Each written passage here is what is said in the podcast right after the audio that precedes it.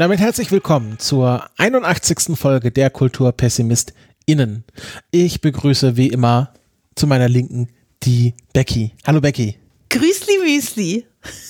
Und zu meiner Rechten den Erik. Hallo Erik. Limoncello. Limoncello? Ja. Limoncello. Das ist ja, das ist ja ausgefuchst. Da werden die Füße ganz warm, die da, glühen. Da glühen die Füße. Und ich bin der Christopher, ich moderiere den Bums.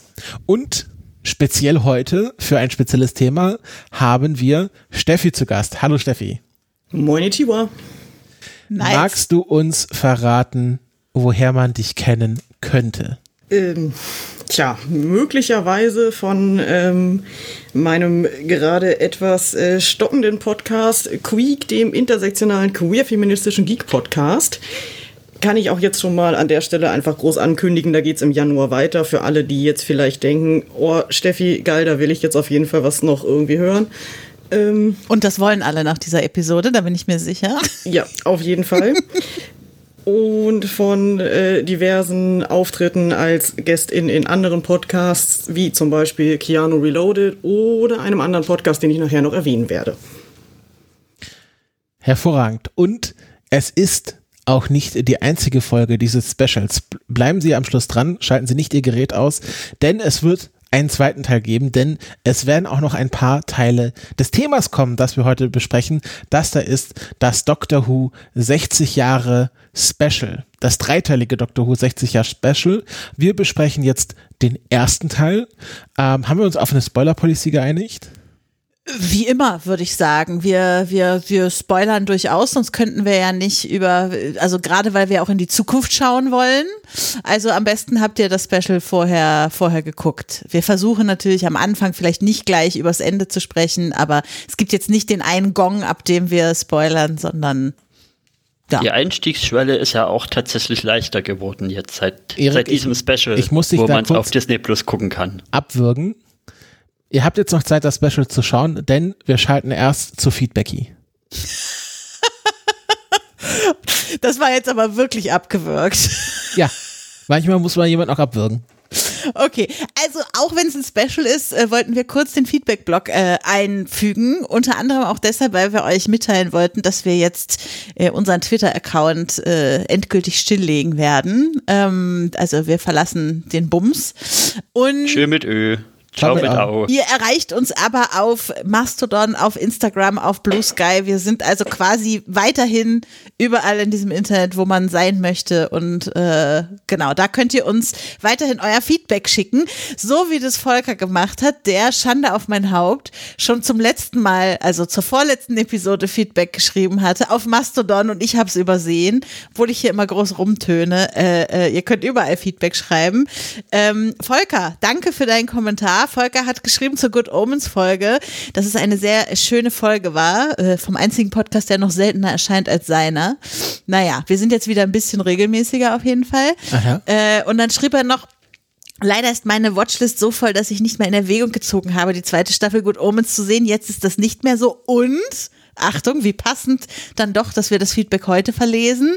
Eure Folgenempfehlung hat zu einem äh, äh, neuen Podcast in meinem Podcatcher gefü äh, geführt. Hatte von Queek äh, statt der Good Omens Folge dann erstmal Skihike und den Jahresrückblick gehört und fand es super. Danke also. Also Steffi, wir haben dir äh, mal wieder einen Hörer rübergeschickt. Ähm, und Vielen Dank. Umso schöner, dass Volker jetzt heute dich auch bei uns anhören kann. Ja, und äh, auch äh, vielen Dank an Volker, dass dir mein Podcast gefällt und ich hoffe, dass das, was in Zukunft passiert, äh, dir auch zusagen wird. Sehr schön.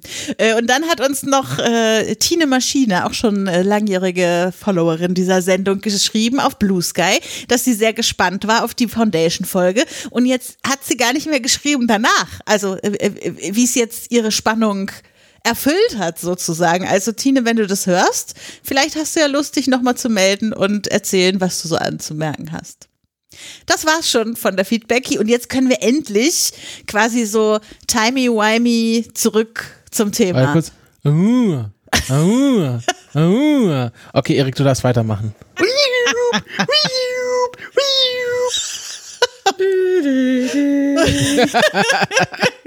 Okay, jetzt durfte jeder mal was Lustiges sagen. Erik, du wolltest erzählen, dass man Doctor Who jetzt auch beim großen D schauen darf. Ja, das war eigentlich schon nur der Punkt, den ich machen wollte. Okay. Mehr gibt es da jetzt so gar nicht zu sagen. Gibt Ah. es bei Disney Plus, aber leider ja nur die neun Folgen irgendwie, weil ich hatte mir auch noch überlegt davor, hm, mache ich jetzt noch einen 10 Rewatch, aber irgendwie, das ist ja scheinbar dann doch nicht so leicht trotzdem noch. Ja, da weiß ich gerade gar nicht, wie da die Licensing-Rechte sind, weil ich hatte eigentlich auch gedacht, dass Disney da den ganzen Katalog ähm, bekommen hat, aber vielleicht ist das wieder in Deutschland anders. Erik, du hattest uns ein paar Fragen für den Anfang mitgebracht, die wir einmal klären wollen, bevor wir jetzt tief in das erste Special einsteigen.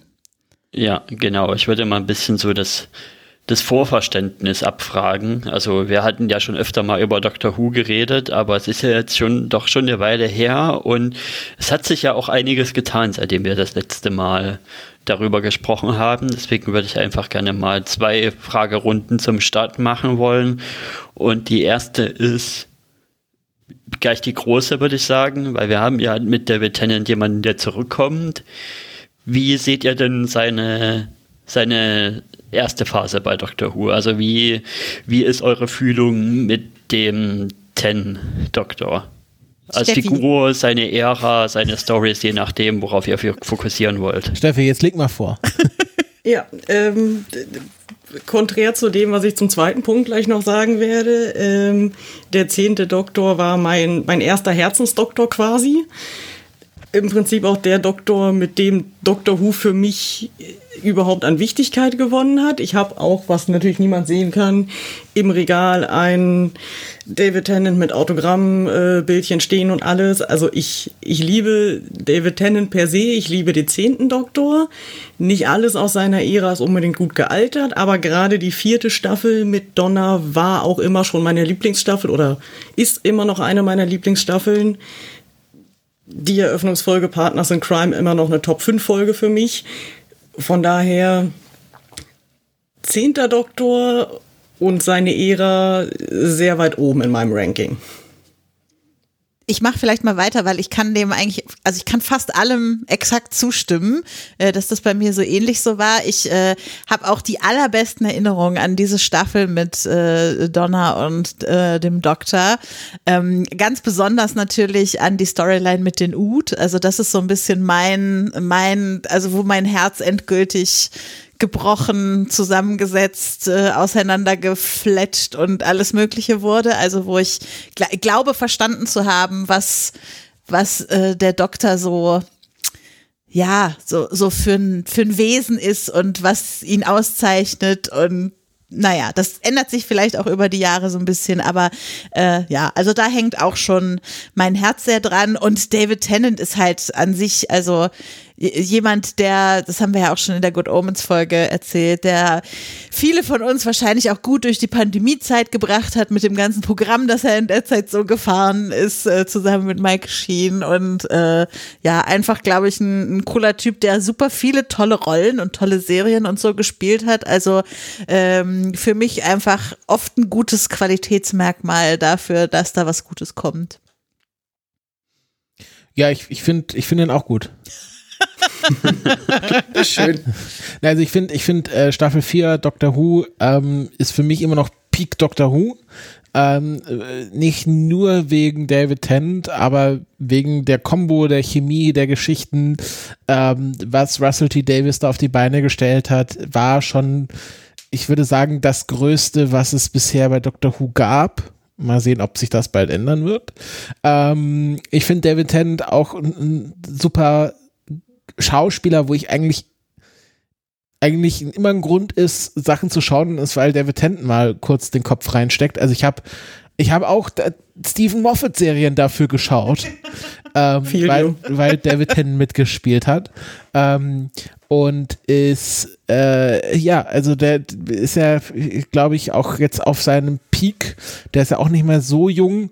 Ähm, äh, Der kann- wird gut altern. der wird gut altern, aber ich glaube, ähm, David Tennant äh, wird sich auch jetzt damit nochmal ein, ein Monument setzen, hoffe ich mal, weil ähm, ich glaube, er wie kein zweiter Doktor äh, Doctor Who geprägt hat. Also vielleicht noch hier der, wer war, ah, siehst du, jetzt habe ich es auch wieder schon vergessen und die Leute, die Old Who geschaut haben, schlagen die Hände über den Kopf zusammen. Aber der mit dem Schal, ne?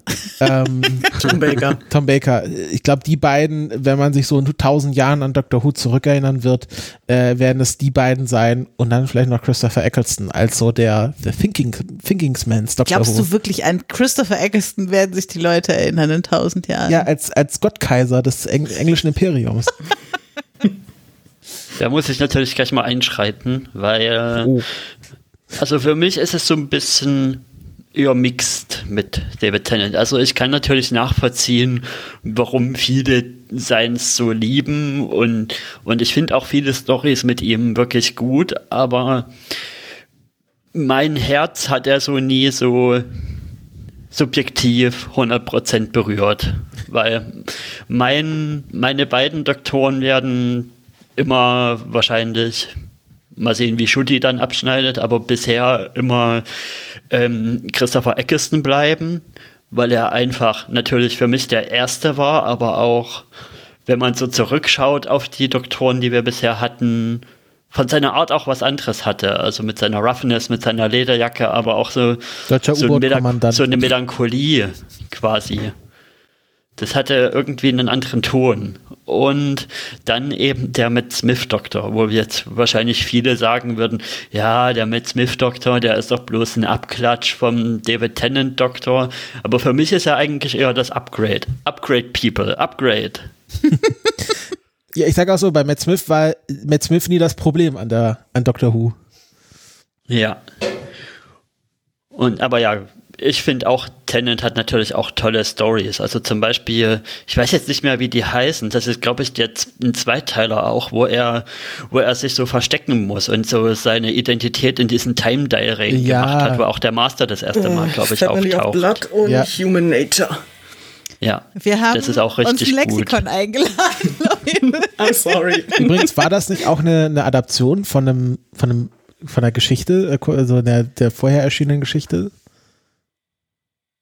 Keine Ahnung. Ich frage Ah, Steffi, was nicht ich. Ja, ich, ich überlege. Blink Und- war auf jeden Fall eine, aber da bin ich mir jetzt nicht sicher. Und Blink war natürlich auch super. Ja. Aber was für mich im Nachhinein auch leider ein bisschen die, die Ten-Phase getaintet hat irgendwie, ist, ist, wie er sich in dem, in den Specials in den letzten verhalten hat. Also, mir hat das sehr irgendwie sauer aufgestoßen, dass er am Ende so eine meglanomaische Phase gekriegt hat und quasi Time Lord Victorious. Das hat mir alles nicht ganz so zugesagt. Aber konträr dazu werde ich später noch was anderes sagen, wahrscheinlich. Wie ja alle anteasern, dass sie noch kon konträr dazu später was sagen werden. Sehr schön. Ja, dann, dann können Ja. wir uns der zweiten Frage zuwenden. Ja, die zweite Frage, die war über die Neuerungen, die ja jetzt gekommen sind. Also wie fühlt ihr euch denn damit, dass nachdem ja jetzt mit Chris Chibnall und ähm, Judy, Jodie. Jodie Whittaker, ist das ihr Name? Ja. Ja. Ich bin Ja. gerade, genau, Jodie Whittaker, ja quasi so ein bisschen versucht wurde, frischer Wind und alles neu zu machen, wird ja jetzt quasi wieder die, die Angelschnur zurückgerollt und wir haben ganz viele alte, kreative Gesichter, die wieder auf einmal zurückkommen. Russell T. Davis, Murray Gold an der Musik. Wir haben eben David und Catherine, und Catherine jetzt erstmal in den Specials und wie fühlt ihr euch denn damit? Ja, alte Gesichter ist ein Stichpunkt, ne? Ja. Das verstehen jetzt nur Leute, die es schon gesehen haben. Aber ihr habt es ja immer schon gesehen, wenn ihr unsere Folgen hört. Also- ja, Wir ja. hatten ja eben genug Steffi Zeit. vielleicht. Ja, genau. Steffi, fang du mal an. Ja, ähm, genau, weil da kommt der konträre Punkt. Ähm, ich bin nicht so unbedingt begeistert davon. Ähm, ich finde nach wie vor zu sagen, äh, wir machen als ersten den Schritt von vom First Female Doctor äh, Let's Go David Tennant nochmal ein bisschen schwierig. Ich bin auch nicht unbedingt Fan davon, dass RTD quasi erstmal seine alte Truppe zusammengeholt hat. Es hat auch viel damit zu tun, wie das Fandom insgesamt damit umgegangen ist, was mir viel die Stimmung verhagelt hat. Ähm, ich freue mich unheimlich auf Shooty, das muss ich sagen. Aber ich finde diese ganze Ausführung, dass wir jetzt nicht nur einfach eine Zwischenregeneration haben, da schwupps David Tennant, sondern David Tennant als nummerierter Doktor, der jetzt quasi äh, irgendwie Ten ist, aber irgendwie auch nicht und gleichzeitig dann doch wieder. I don't know. Da muss jetzt in den nächsten beiden Specials noch einiges passieren, um mich von meiner Skepsis da abzubringen, glaube ich. Ich war ich war gar nicht so skeptisch, also weil äh, wir wissen ja alle, dass Shutigatua jetzt kommt und darauf habe ich schon auch großen Bock. Also so ist es nicht. Also da, da, da freue ich mich extremst drauf. Aber das wird uns ja nicht weggenommen, nur weil noch drei andere Folgen dazwischen gezeigt werden, sozusagen. Das mit dem Fandom kann ich aber total nachvollziehen. Das ist ja auch so eine Sache irgendwie, äh, das kennt man ja aus anderen Fandoms auch. Keine Ahnung. Ich habe mich lange schwer damit getan, äh, Strange New Worlds richtig gut zu finden bei Star Trek, weil das genau die Leute aus dem Fandom alle gut finden, die, die vorher vorher so doof waren und so. Und äh, äh, ne, also dieses Ja, und jetzt kommen wir zurück zu dem, wie es halt sein soll und wie es immer war und so. Das ist halt genau das, was jetzt nicht mein Argument dafür wäre, lass uns noch mal was mit David Tennant machen so. Äh, also das kann ich total nachvollziehen. Ich habe trotzdem irgendwie äh, das Gefühl, dass es, wenn, dann für so ein, so ein Special, und jetzt sind es halt drei Specials, aber irgendwie eine ganz nette Geschichte werden kann. Ob es der große Wurf des 60-Jahres-Specials wird, an das wir uns für immer als eins der großartigsten Specials ever zurückerinnern werden, weiß ich noch nicht so. Aber ich, ich, also ich hatte erstmal große Lust, habe mich jetzt gefreut auf das Ganze. David Tennant war lustig in der ganzen Presserunde vorweg und so. Also erstmal bin ich jetzt positiv gestimmt reingegangen. Ich war ja 2013 auch schon Doctor Who-Fan. Die Alten werden sich erinnern. Weil du der Älteste hier in der Runde bist, ja, ja. Nee, ich, ich kann mir durchaus vorstellen, dass Steffi auch schon 2013 Doctor Who-Fan war, oder? Das ist richtig, ja. Seit 2011 sogar schon. Und warst du auch schon im Kino? Nein, war ich nicht. Ich habe ah. also damals äh, leider die ganze Geschichte nicht live erlebt. Ah, okay. 2011, äh, das ist lustig. Ich glaube, dann haben wir, sind wir nämlich gleich äh, ziemlich Zeit gleich ins Doctor Who Fandom eingestiegen.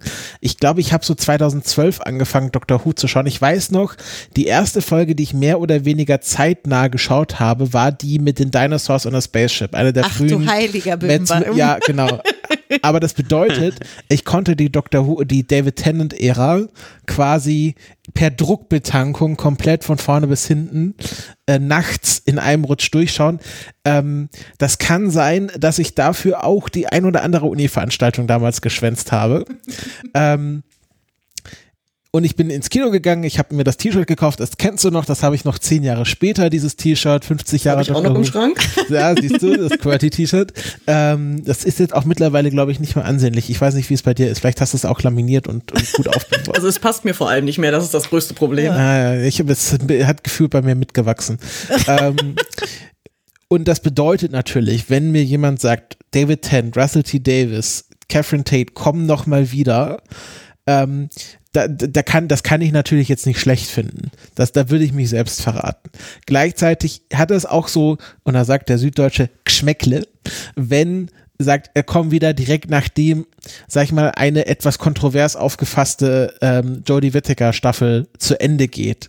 Wo ich sagen muss, der hier ähm, äh, Discovery, Star Trek Discovery Vergleich ist gar nicht so schlecht, weil ich bin großer Fan von Star Trek, Star Trek Discovery, ich bin auch großer Fan von Strange New Worlds. Ich bin auch so ein großer, ich, gleichmäßig bin ich ein großer Fan von Jodie Whittaker und von David Tennant. Und ich finde, ähm, was, was Chris Chibnall äh, versucht hat und äh, Jodie Whittaker ausgeführt hat, ähm, das war ich vergleiche es immer äh, so, also wenn das jetzt quasi Klassikmusik ist, was David Tennant macht, dann war die Staffel davor Jazz. Ähm, also man hat einfach mal die Jodie-Staffel. Ja, man hat einfach mal versucht, ähm, das die, die, die ganze quasi throwing out the book alles quasi neu zu denken und das ist natürlich kontrovers aufgefasst worden es ist objektiv finde ich jetzt nicht schlecht. Es war keine schlechte Staffel, auch wenn viele, viele Leute einem das erzählen wollen. Ähm, und ich stimme aber Steffi zu, dass das schon ein bisschen komisch wirkt, quasi wird so eine, wie so eine Art Brandmauer zwischen ähm, äh, Jodie Whittaker und äh, Shuti Gatwa zu, zu setzen mit diesem Special. Andererseits wenn ihr euch an das 50-Jahr-Special zurückerinnert, am Ende gibt es ja ähm, Tom Baker, ich habe mir den Namen von vorher gemerkt. ähm, der, Sind die der, anderen jetzt auch noch zusammen? Ja, bestimmt. Aber frag nicht danach bitte. ähm, der ja gesagt hat, sometimes I revisit an old face. Was ich mir vorstellen könnte, wenn man jetzt quasi das positiv interpretieren möchte, dass das ein ein Anschluss an das 50-Jahr-Special ist, dass äh, quasi am Ende vom 50-Jahr-Special gesagt hat, ja, manchmal äh, revisite ich nochmal ein Face. Und das war ja auch schon das erste Mal, dass David Tennant zurückgekommen ist. Es ist ja jetzt schon das zweite Mal, dass David Tennant zurückkommt. Und auch das zweite Mal. Würde ich jetzt aber, aber sofort einwerfen, äh, dass damals der Wortlaut war, but only the old favorites, was dann schon wieder diesen Geschmäckler hat. Ja, gut, Jodie Whittaker kann per se noch kein Old Favorite sein. Da müssen noch ein paar Jahre ins Land gehen. Ich, ich, Objection. Ich, ich, ich, sie, sie ist äh, ein, ein New Favorite, würde ich sagen. Das ist Es wäre natürlich auch lustig gewesen, wenn Jodie Whittaker in Jodie Whittaker generiert. generiert wäre. Ich- ich Aber das find- haben sie auch schon auch mit nicht das Tennant erste gemacht. Mal, das stimmt. Ja, ja. Aber ähm, also was ich damit sagen wollte, man kann das alles interpretieren, wie man möchte. Äh, der Geschmack bleibt. Man kann, ich, ich, ich kann es nicht schlecht finden, was sie gemacht haben. Ähm, aber gleichzeitig fühle ich mich auch so ein bisschen manipuliert, äh, wie sie es gemacht haben. Ja, ich sehe da definitiv auch irgendwie diesen kritischen Punkt mit von wegen, ja, diese Dudes, diese White Dudes, muss man ja wahrscheinlich sagen, haben die ganze Zeit jetzt während, während der während 13 rumgeheult und ja, die SJWs machen uns alles kaputt. Und dann kommt Russell Und- T. Davis zurück. und der dann unvokeste Mensch zurück. in Großbritannien. Nachdem Dr. Who doch überhaupt nicht mehr Vogue war, die ganze Zeit.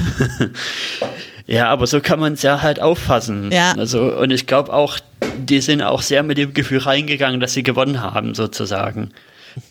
Dass der, dass der Sieg ihnen jetzt wahrscheinlich sehr zur Asche im Mund geworden ist, ist dann nochmal auf einem anderen Blatt. Aber erstmal der Ansatz ist halt natürlich da. Aber von der anderen Seite vom Schauspieler, also von David Tennant, finde ich, ist eigentlich ja, in der Zeit, also guckt man sich an, was David Tennant gemacht hat, also ist ja eigentlich quasi nur nach oben gegangen seit Doctor Who. Der ist ja quasi aktuell nochmal in einem, in einem höheren Hoch als damals schon. Also ich meine, Good Omens, dann hat er die Stimme von, von Scrooge McDuck gesprochen. Er war jetzt in hier, in dieser eine Star Wars Serie war er drin Ahsoka. in Ahsoka, genau. Und dann kommt er jetzt eben mit diesem ganzen Boost nochmal zurück zu Doctor Who. Also ich finde, ich glaube, das kann schon gut sein für Doctor Who, dass, dass er nochmal mit seinem, mit seinem großen Aufschlag, den er ja bringen kann, zu der Serie zurückkommt. Was, was einfach nochmal die Fanbase vielleicht vergrößern kann. Aber ansonsten finde ich halt vieles schwierig und dass eben auch die komplette Crew irgendwie zurückkommt. Also das hat schon, das hat schon hier Council of Geeks hatte das damals schon auch kritisiert. Da stimme ich auch vielen, in vielen Punkten zu.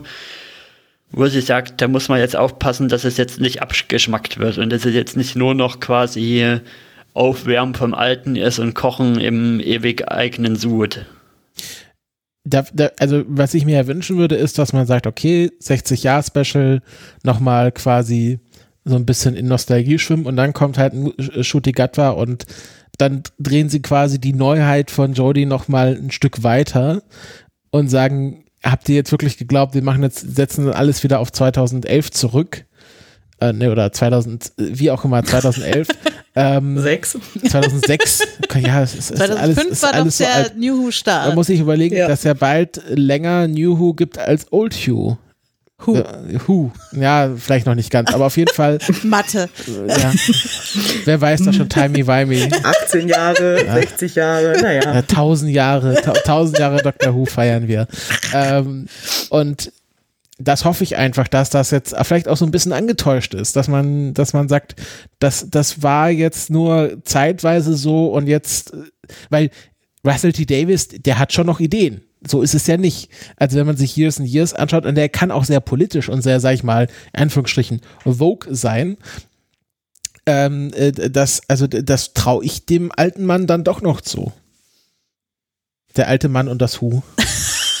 oh Gott. Ja, vielleicht. Aber wie, was würdet ihr denn sagen? War es jetzt Nostalgie? Also wenn wir jetzt auf Ja. Special 1 gucken, wir wollen natürlich am Ende noch ein bisschen äh, vorausschauen, was noch so passieren könnte bei den anderen Specials, aber wenn wir jetzt erstmal auf äh, das erste Special mit dem Namen The Star Beast. The Star Beast äh, zurückschauen, wa- war es jetzt für euch pure Nostalgie? Steffi, du darfst wieder einen Anfang machen. Okay, ähm, weniger als befürchtet, muss ich äh, tatsächlich sagen. Ähm, ich hatte mit sehr viel Schlimmerem gerechnet. Ich habe, was ich vermisst habe, ist einfach Nostalgie bezüglich Dingen, die nicht ähm, den Doktor und Donna betreffen. Das ist halt ähm, das Ding mit dem 60-Jahre-Special, dass 60 Jahre halt ganz schön lange sind und eben nicht nur eine Season 4, was ja so ein Punkt ist für, für später, für Blick in die Zukunft und die Hoffnung, was da noch kommen könnte. Überraschenderweise würde ich sagen, von meinem Standpunkt aus, äh, von meiner Skepsis, mit der ich rangegangen bin, hat es mich erstaunlich wenig gestört, wie viel drin war. Und das, was drin war, hat mich auch äh, komplett abgeholt, muss ich ganz ehrlich sagen. Ich war, ich war fast überrascht, dass sie keinen äh, Don't Blink äh, Verweis gemacht haben, als die ganzen Tiere mit ihr, Kuscheltiere mit ihren Augen zu sehen waren. äh, da da habe ich eigentlich fest mit gerechnet, dass das jemand ins Drehbuch geschrieben hätte an der Stelle, aber war nicht da. äh, nö, aber ansonsten, also ich äh, habe mich jetzt nicht übernostalgisiert gefühlt. Ich finde, es hat sich durchaus modern angefühlt. Es war jetzt nicht wie eine Episode, die auch 2008 hätte laufen können. Ja, aber denk dir mal die Special Effects weg und regel das Ganze auf 720p runter Und noch ein Weichzeichner drauf. und noch ein Weichzeichner drauf. Oh, Weichzeichner. Das, das, das ist, das ist Old Hugh. Old Who.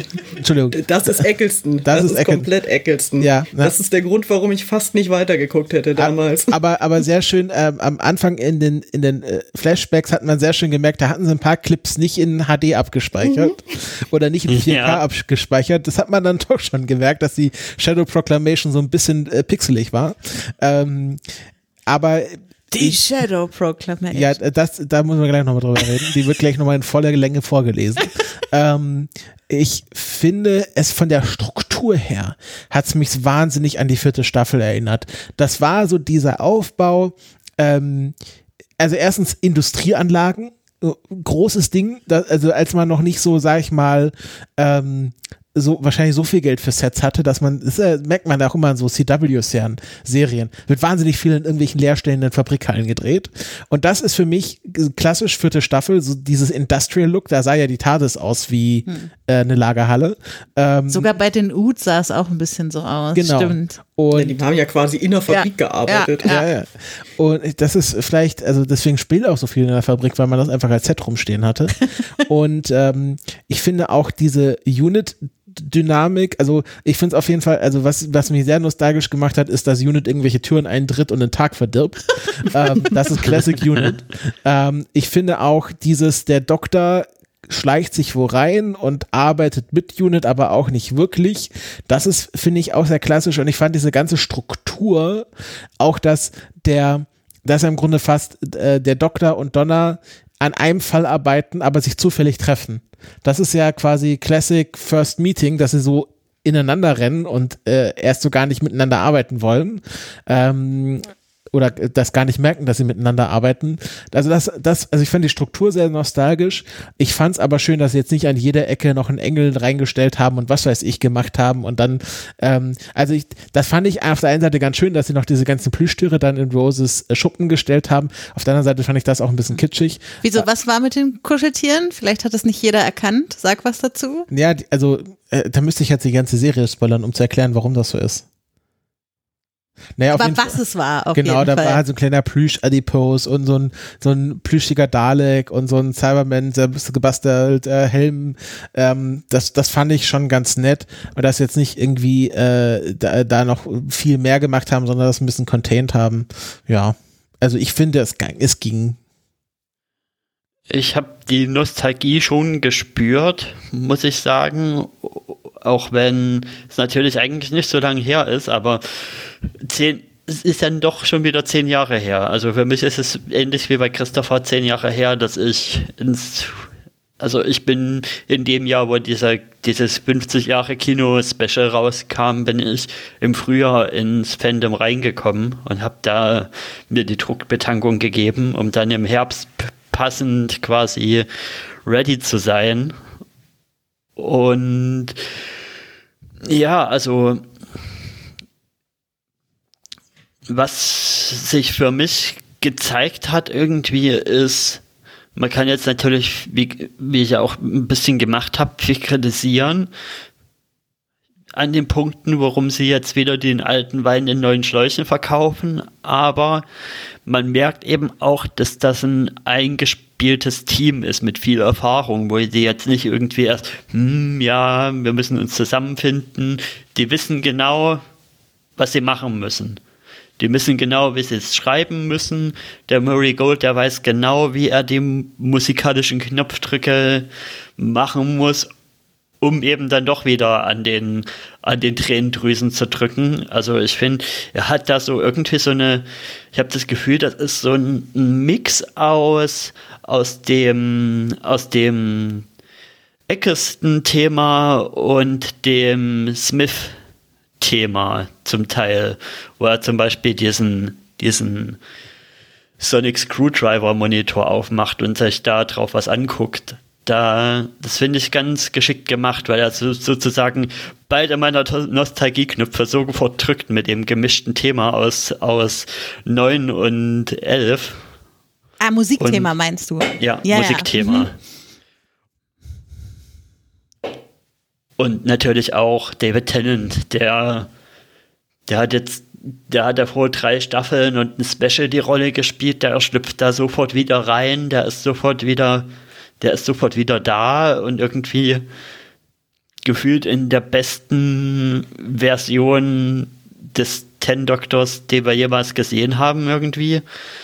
Und sehr energetisch. Er nimmt, glaube ich, auch so ein bisschen noch die Energie von Elf mit auf. Und ja, es hat mir unterm Strich sehr viel Spaß gemacht. Und passt auch irgendwie, passt auch irgendwie vom Gefühl her auch gerade in die Zeit rein. Also wir sind ja jetzt gerade im Anfang der Vorweihnachtszeit und es hat auch viele dieser, dieser Knöpfe gedrückt, die eigentlich eher so Weihnachtsfilme drücken bei mir. Du meinst so Sterne am Himmel oder herabstürzende Raketen mit Aliens am Himmel, das ist Hauptsache Licht so. Klassisches Weihnachten bei Erik. Das ist ja der, der, der, der Morgen, der, der, der Stern von Bethlehem, der den drei Weisen den Weg gezeigt hat. Ja. Nee, eher so das ist dieses- eine Bibelallegorie. Ja. Okay. dieses warme, dieses heimelige, dieses dann doch Wholesomeness in vielen Momenten. Naja, das verstehe ich auch auf jeden Fall. Beep the Meep wurde jetzt hier gerade schon gesagt. Wollen wir mal anfangen, ein bisschen uns in die Storylines zu stürzen? Ja, komm, wagen wir uns rein. Meep Meep. Miep, miep. Was waren eure ersten Assoziationen beim Meep? Also ich habe ja sofort gesagt, äh, oder vielleicht hast du es gesagt und ich habe es ergänzt, äh, it's basically E.T. Äh, mit Fell. Und Dobby. Also wenn wir uns vorstellen, E.T. hätte Fell ähm, und zusätzlich die Augen so eine Mischung aus Dobby und Puss in Boots. Also Weißt du- das waren so meine... Weißt du, was ein lustiger Headcanon wäre? Wenn, wenn man das Miep rasieren würde, dass es genauso aussehen würde wie E.T., dass man das nur nicht sieht, weil da so viel Fell drumherum Ja, ist. ja, das meine ich. Achso, ja, okay. Deshalb, also das, das also ich, ich habe das Gefühl, sie haben wirklich versucht, jeden Niedlichkeitsknopf zu drücken, den man für einen Alien drücken kann, oder? Für Also mich auf jeden Fall hat er alle Knöpfe bei mir gedrückt. Ja. Also ich habe gesehen, welche Knöpfe es drücken will, aber irgendwie, ich hatte sofort so auch schon beim ersten Trailer irgendwie so einen komischen Ick tatsächlich. Dass das zu, zu sehr ist, zu, dass da irgendwas kommt. Und es war ja dann auch irgendwie so und ja, aber vielleicht haben da auch diese, es gibt ja dann immer die Vorauswertungen auf YouTube von, von den YouTubern, die dann die Trailer auseinandernehmen und so. Die haben da nichts gesagt und nichts verraten, aber die haben dann immer so mit so einem ominösen Ton Beep the Meep gesagt. Und da hatte ich immer schon so das Gefühl, naja, das, wenn die das so sagen, das kann eigentlich dann nichts Gutes bedeuten, wenn die das immer schon mit so einem Unterton irgendwie sagen. Also ich sag's mal so, ich, ich kannte die äh, Meep-Storyline, weil ich weiß, was in dem zugrunde liegenden Comic passiert. Mhm. Und es hat mich nicht davon abgehalten, mich mehr oder weniger Hals über Kopf in diesen kleinen Flauscheball zu verlieben. ich wurde auch, ich, also ich habe, ich kannte keine Vorgeschichte und ich habe mich komplett täuschen lassen. Ich, äh, ich, ich hätte mit äh, Donners Familie alles für dieses Wesen getan. Also so, ich sag's wie es ist. Vielleicht und vielleicht, was bei mir, glaube ich, auch noch ein bisschen reinspielt, ist die Gremlins-Ästhetik. Mhm. Weil es ist ja schon so ein bisschen eine Gremlins-Ästhetik dabei und bei den Gremlins gibt es ja dann auch einen Turn. Ja. Ja, also Gremlins, E.T., ähm, Dobby, weil E.T. spricht ja nicht und äh, das, äh, Miep hat schon sehr am Anfang wie Dobby gesprochen. Und die Augen von Puss in Boots.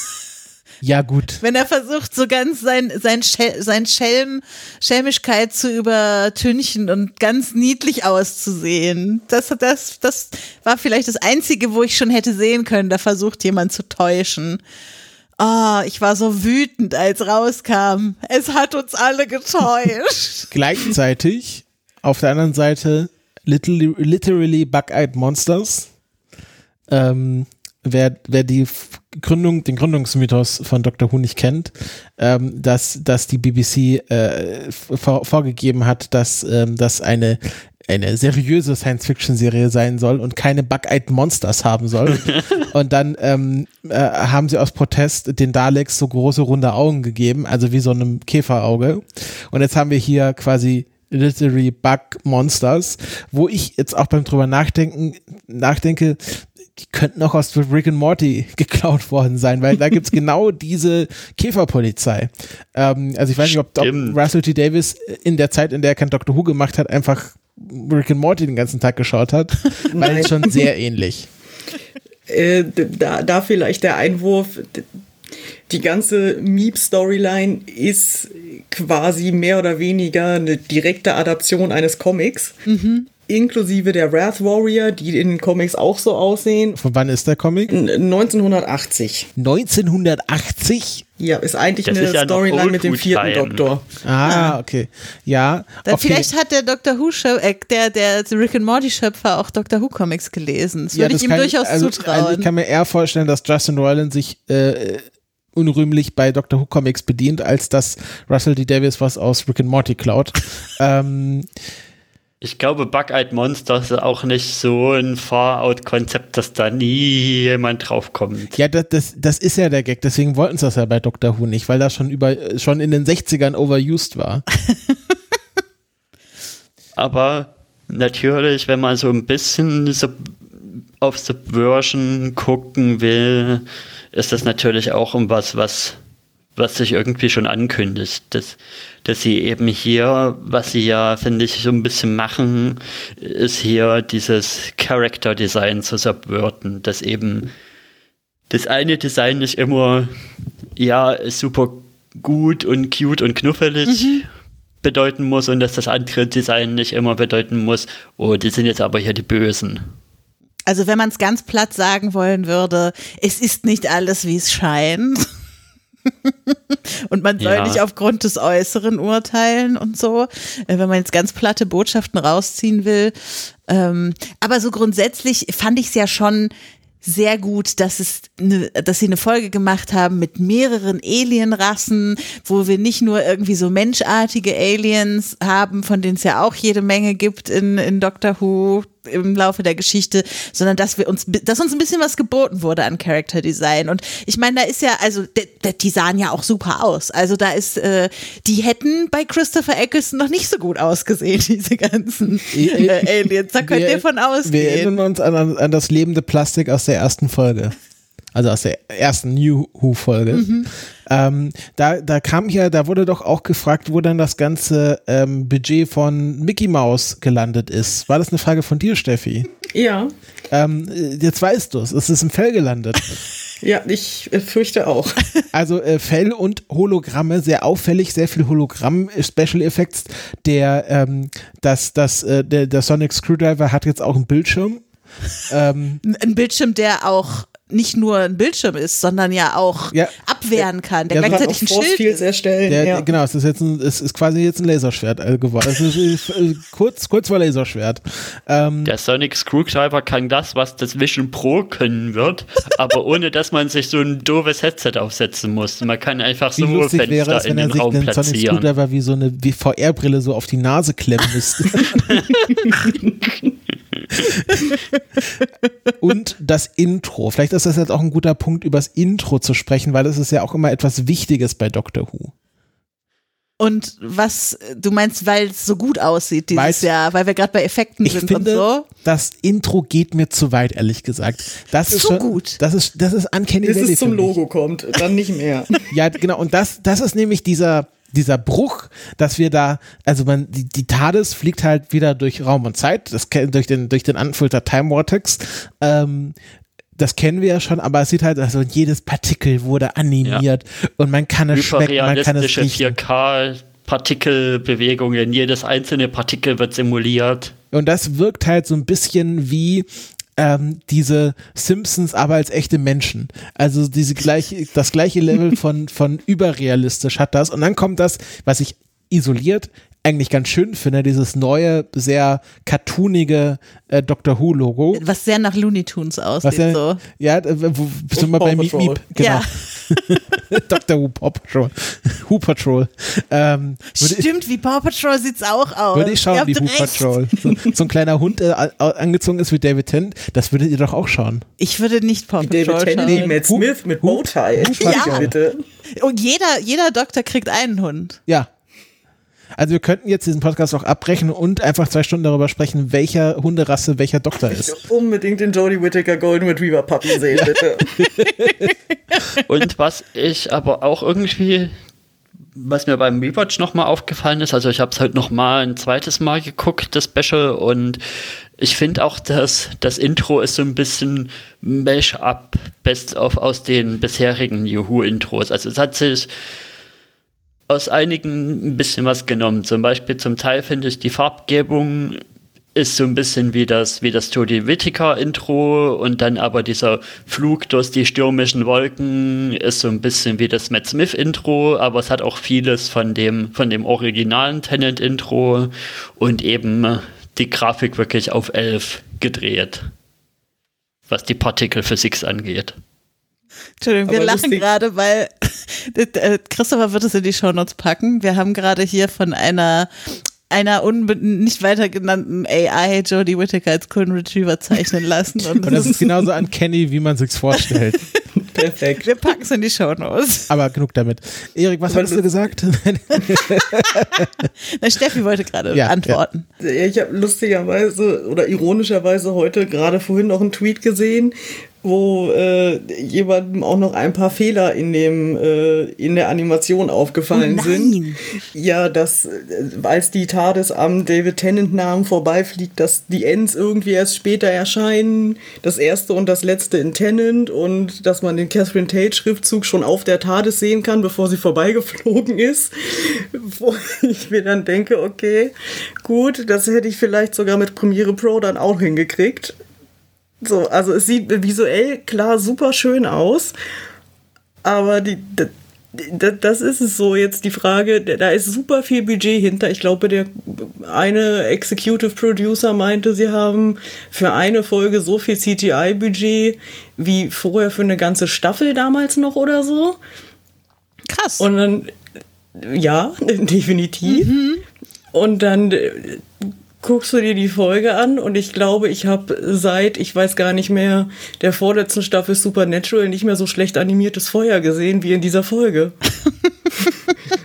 Also, es ist so krass der Unterschied zwischen dem echten Feuer und dem animierten Feuer. Und das war der Punkt, der mich zu dem, wo ist das, das CGI-Budget vor Haus auf Maus gelandet, Ja, aber wir wissen, gebracht hat. wir wissen das doch, wie das beim Herrn Disney läuft. Da wird, da, da wird vorgeschrieben, es gibt so und so viel Shots, egal wie kompliziert die Shots sind, es wird nur pro Shot bezahlt. Und dann äh, können sich die ganzen Studie, die ganzen äh, CGI-Firmen drum, drum streiten, wer es am günstigsten machen kann. Ähm, und wahrscheinlich immer noch sehr teuer ist, aber dann passieren halt so Fehler. Das kennen wir doch als alte Marvel-Zuschauer schon. Und aber wir fällt- können, wir können auch ein bisschen Mir fällt gerade ein Vergleich zu dieser Feueranimation ein. Das ist nämlich die schlechteste, die ich gesehen habe seit diesem Das Haus wird angezündet in Benches of Inisherin, wo ja auch einfach nur so eine gerade Kante und dann ist drüber Benches irgendwie of das Feuer und haben sie das drunter aber wirklich angezündet. Ja? Ja. Aber du bist nicht der Erste, der sagt, dass er diese Effekte komisch fand. Ich habe das jetzt schon von so vielen gehört. Es war halt so. Ja, ja, okay, okay. Also es sieht so, es sah so echt aus, dass es schon wieder falsch aussah. Wo wir beim Thema sind. Wahrscheinlich irgendwas im Hintergrund falsch gekiet und schon äh, Ja. einfach das Feuer abgeschnitten. Ja, ja. Ich wollte es in eine positive Richtung wenden. Vielleicht wurde das. Budget auch verteilt auf die drei Episoden und wir gucken mal, welche Effekte uns noch erwarten in Episode 2 und 3 dieser Specials. Da will ich aber wirklich Jodie Whittaker als Gold Retriever sehen. Wenn das jetzt, Mindestens. apropos ähm, äh, Disney Special Effects, ähm, auch was, wa- wir sind ja so ein bisschen jetzt beim Artstyle und äh, hier wurde auch angemerkt, ähm, was ich spannend finde, weil ich hatte eher das andere Franchise im Kopf, zu viel Pew Pew Pew Star Wars. ähm, was meinst du denn damit, Steffi? Oder hast du das reingeschrieben? Ja, ja. Ja, okay. Äh, Es ist ja ähm, auffällig lila in diesem Dokument. Okay, Ähm, okay, gut, gut, gut, gut. Acht Farben, Schall und Rauch. Ja, nee, ähm, weiß ich nicht. Also dieses ganze Rumgeballer auf der Straße und im Haus hat mir einfach viel zu lang gedauert. Also das, Ach, das meinst du, okay. genau, weil das hat mich sehr erinnert an die, ich weiß nicht, wie vielen Klonkriegskämpfe, gerade erst bei Ahsoka, wo dann zehn Minuten lang nur Piu, Piu und Piu und Piu, Piu, Piu und sonst eigentlich nicht wirklich was passiert ist und äh, weiß ich nicht, brauche ich, also gehört irgendwo dazu zu Sci-Fi, weiß ich, aber brauche ich irgendwie nicht und für mich hat's halt irgendwie dann Runtime weggenommen von Momenten, die vielleicht einfach mehr Zeit gebraucht hätten, um ja. stärker zu wirken für mich. Aber also ich muss sagen, diese, wir klettern da durch die verschiedenen Dachböden der verschiedenen äh, Häuser. Das fand ich extrem lustig. Also vor allem, weil die eine Wand, die sie umgestoßen haben, sah halt so aus, als wäre sie nur dafür aufgebaut, dass man sie umstoßen kann. Also wie irgendwie Alle so Wände, im die sahen auch alle komplett gleich aus. Die sind ja quasi dreimal durch die gleiche Wand durch. Ja, aber also das hat mir wiederum ganz gut gefallen. Aber ich kann es auch verstehen, also auf den Straßen und so. Oder auch zwischen den verschiedenen Unit-Einheiten, von denen die einen schon befallen waren und die anderen noch nicht und so, das ganze Geschieße. Äh, da war schon, war schon viel los, das stimmt. Ja, ich habe so das Gefühl, dass es, dass sie das Gefühl hatten, dass das so eine Sache ist, die man machen muss, wenn man so eine Story erzählt. Aber für mich ist es halt auch Doctor Who eigentlich ein Franchise, was nicht in den Momenten glänzt, was nicht so in den großen Action-Set-Pieces irgendwie glänzt. Ja, Zumindest voll. seit New Who meistens nie gemacht hat. Na, schon allein, weil sie eben nicht die, das Geld hatten früher für die Effekte, die für sowas nötig gewesen wären. Dann konnten sie sich halt oder mussten sie sich auf was anderes konzentrieren und das haben sie dann gut hingekriegt. Ja. Ich dachte nämlich, äh, das, deswegen äh, war ich da so verwirrt, äh, wenn du Star Wars sagst, die neue TARDIS. Sieht ja auch schon ein bisschen nach, also könnte man vielleicht sagen Star Wars aus, aber vor allem nach Star Trek. Voll, das war mein erster Ausruf. Das ist doch ein Star Trek-Schiff. Ich weiß ja nicht. es ist schon ein bisschen leer und ich hoffe, Shuti Gatwa kriegt dann nochmal einen Inneneinrichter für.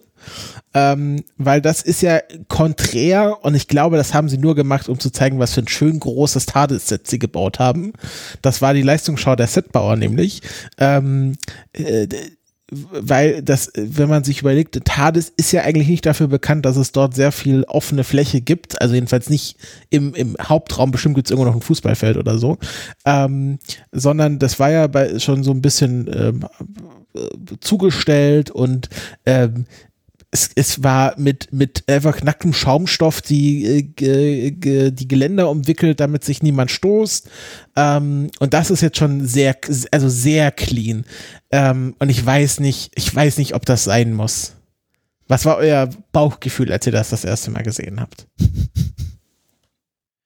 Ja, also es ist wirklich ein bisschen, ein bisschen kalt für das und zu steril, finde ich, für das, was Doctor Who eigentlich für mich als Franchise ausmacht.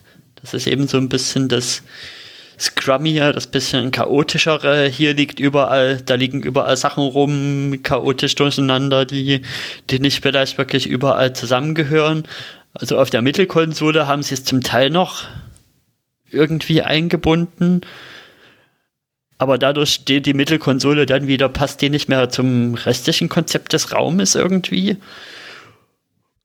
Und erinnert mich auch so ein bisschen dran an die Kritikpunkte, die immer am Volume geäußert wurden. Das fühlt sich dann an wie, wie so ein undefinierter großer Raum, der dann halt so eine bestimmte Größe hat, weil das dann eben das Volume die Größe hat. Und aber viel leer und viel nix und ja. Was ist das Volume? Das Volume ist diese 360 Grad LED-Wand, die zum Beispiel bei Mandalorian eingesetzt wird ah. oder bei Discovery eingesetzt wird. Hier in Babelsberg steht doch so eine. Ja, wir sitzen gerade drin. Live aus dem Volume. Live für Podcasten sehr gut geeignet. Ich finde interessant, dass du sagst, du hoffst, dass ein Shuti Gatwa da nochmal einrichten darf. Ich würde gar nicht davon ausgehen, dass er die behält. Oder meinst du, sie haben nicht für drei Folgen eine eigene gebaut? Weil eigentlich, es ist jetzt ein Doktor mit einer eigenen Nummer. So, eigentlich ja, passt die TARDIS sich an jeden neuen Doktor an. Also Warum sollte sie jetzt für einen Shooty nur ein Upgrade der alten kriegen? Naja, also ich fand schon mal gut, dass sie ähm, so Gamer-LEDs eingebaut haben. Die TARDIS kann jetzt nämlich auf Farbe. Ähm, die, die runden Dinger sind natürlich da, das muss natürlich sein. Ich habe auch so das Gefühl, sie, sie wollten die erste TARDIS so ein bisschen nachstellen weil die war ja auch weiß mit so einem großen Plexiglas-Teil in der Mitte, aber die war halt kleiner und da war halt noch so ein paar nette Elemente wie ein Kleiderhaken ähm, oder so ein paar, also die, Mittelkonsole finde ich auch noch okay und ich also vielleicht ist das auch wiederum dieses, wir machen einen Blank Slate nach Jodie wir wollen alles quasi freischrubben ähm, und das wird jetzt so nach und nach wieder aufgebaut. Also ich kann mir auch vorstellen, es wurden jetzt auch sehr viele verschiedene Kostüme von Shuti Gatwa schon gezeigt, dass er vielleicht so mit jeder Folge sich das mehr einrichtet. Das könnte vielleicht so ein, so ein kleiner Story-Arc in der nächsten quasi richtigen Staffel sein. Ähm, aber ich fand auch diese Szene, wo er dann durch diese TARDIS durchrennt, wie so, als, als würde er das erste Mal eine TARDIS sehen, ähm, ich, ich, das hat mich nicht abgeholt. Ja, wir hatten natürlich schon eine größere TARDIS irgendwie. Also ich kann mich erinnern an der mit Smith TARDIS. Das war, glaube ich, die erste mit zwei Etagen, wo er dann unten drunter gerne mal irgendwas gemacht hat und aber da hatte das irgendwie alles mehr noch einen Zweck. Und jetzt hier finde ich, also man hat zwar diese Mittelkonsole, dann, dann winden sich aber so Gänge hoch und runter, links und rechts drumrum, die, wo man sich eigentlich fragt, okay, bis auf irgendwie cool und gimmicky aussehen, was ist da jetzt hier irgendwie der Zweck davon?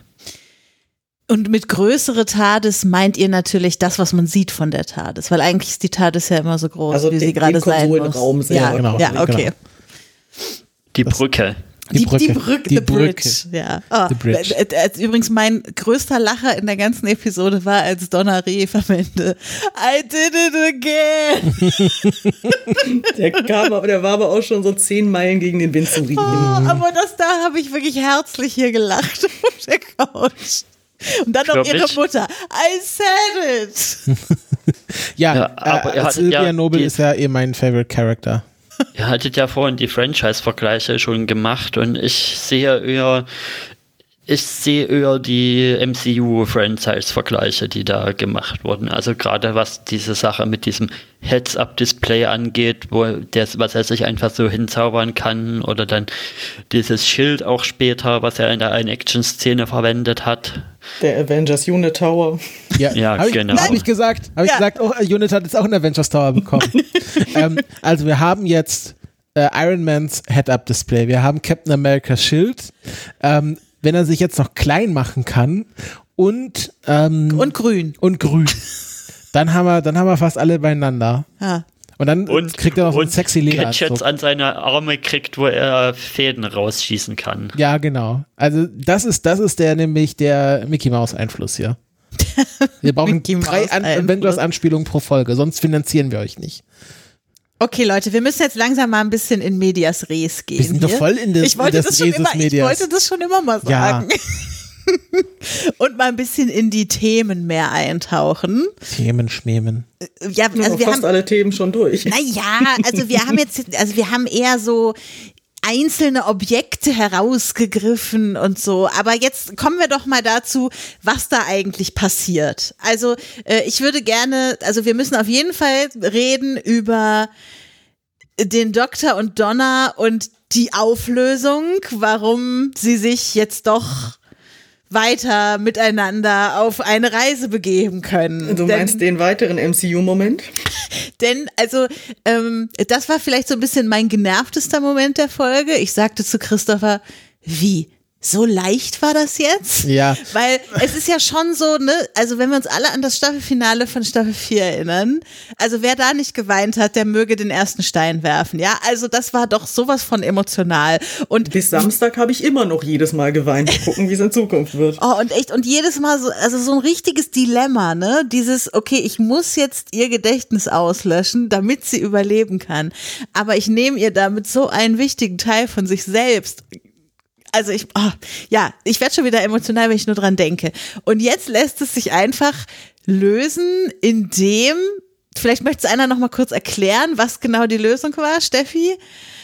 Wollen wir vielleicht erst mit dem Winter Soldier-Moment Ja, anfangen? mach doch gerne, sehr gerne, sehr gerne.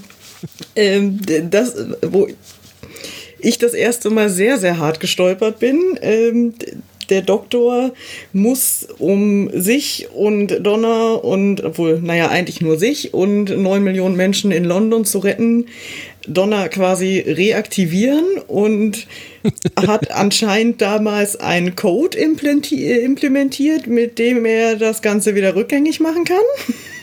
Und, Und wir haben es aber nicht quasi- mitbekommen damals, oder? Nee, und sie im Prinzip wie den Winter Soldier einfach wieder erwecken kann. Das ähm, sehr wilder Moment, wie der Doktor anfängt, da irgendwelche Wörter vor sich hinzureden und Pelikan, Tornado, keine Ahnung. Ich dachte Ja, erst, äh, weiß ich ich, nicht. ich, ich hatte auch erst gedacht, muss ich diese Anspielung jetzt verstehen?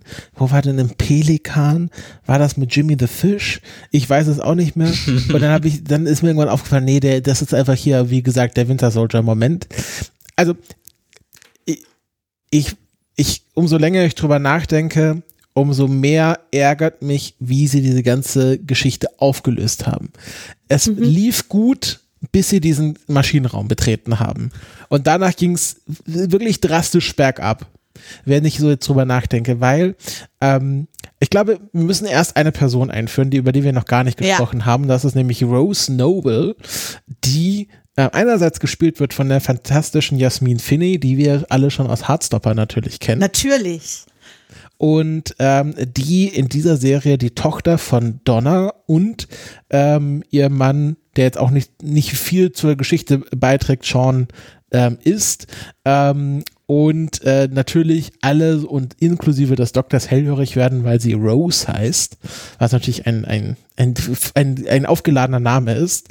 Und ähm, äh, ich finde, dafür, wie wichtig Rose am Schluss, also jetzt diese Rose hier, am Schluss für die Geschichte war, war sie, hatte sie schon sehr wenig zu tun und war so wirklich, ähm, das ist ja auch jetzt kein kleines Kind mehr, das ist ja nicht so wie das Kind in E.T., sondern das ist ja schon eine Teenagerin.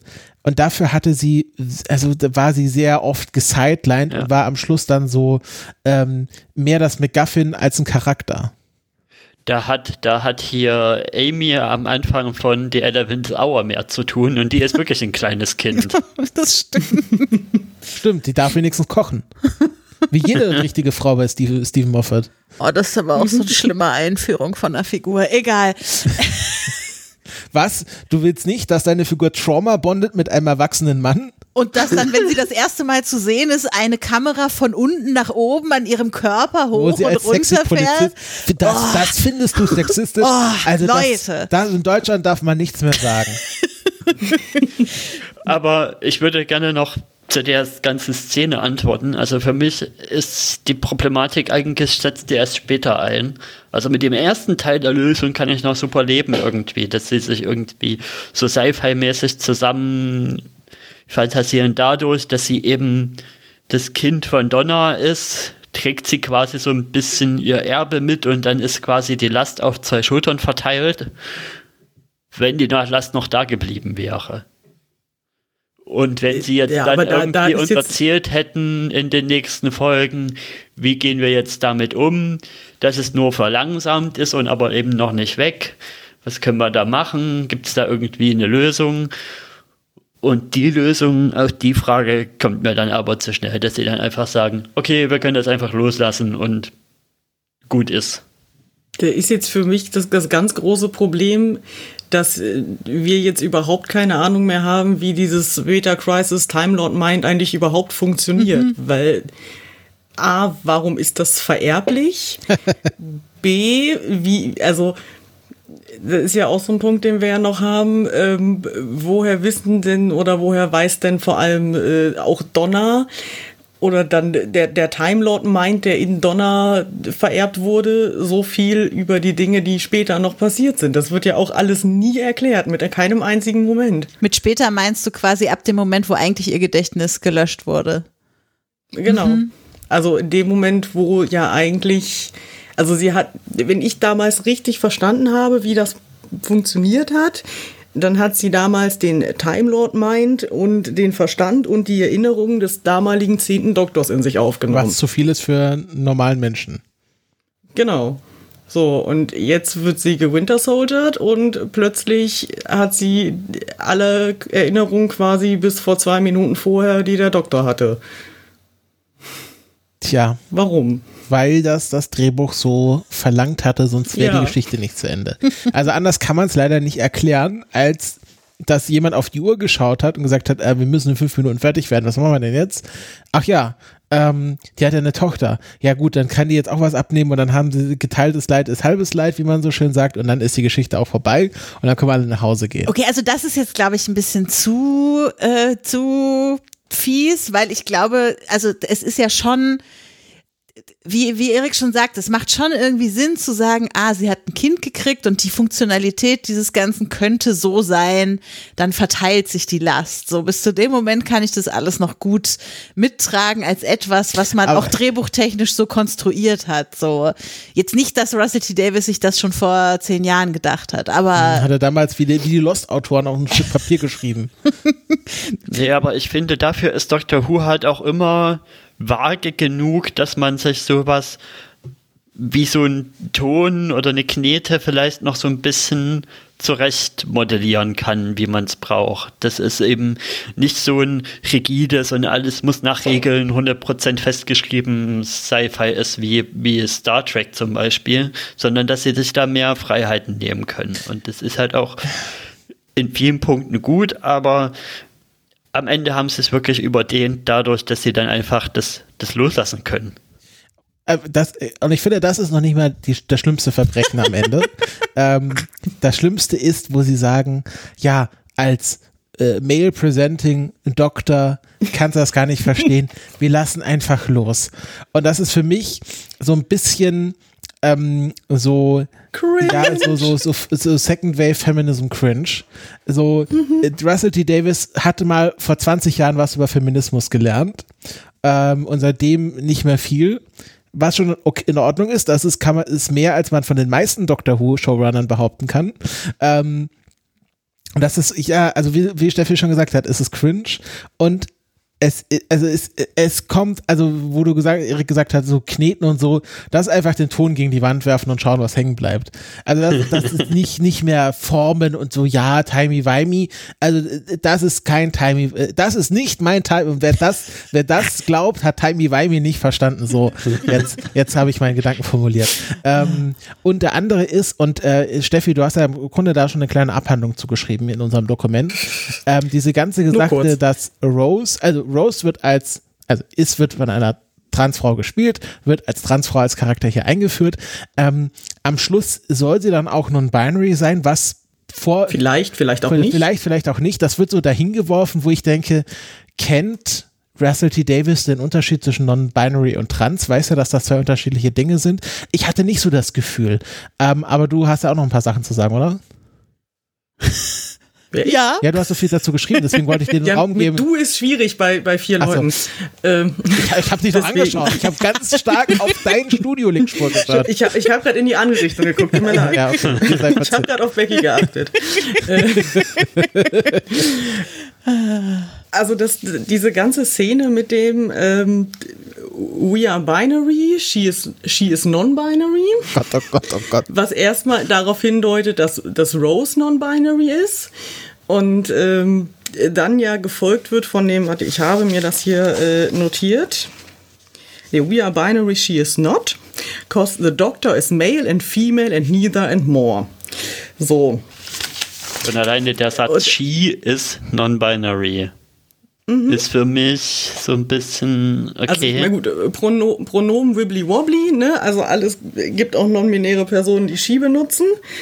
Ähm, da, da wäre ich noch gar nicht mal so drüber gestolpert. Die Frage ist jetzt, bezieht sich das jetzt schlussendlich darauf, dass äh, The Doctor als Figur eben so fluide ist oder bezieht es sich dann doch auf Rose, weil da habe ich auch auf Twitter ungefähr 18 verschiedene Interpretationen gelesen ähm, von äh, den einen Fans, die sich jetzt mega darüber freuen, dass sie äh, einen trans-non-binary non-binary Charakter haben. Die anderen freuen sich darüber, dass Doctor Who finally in ganz großen Anführungszeichen jetzt äh, kanonisch non-binary ist.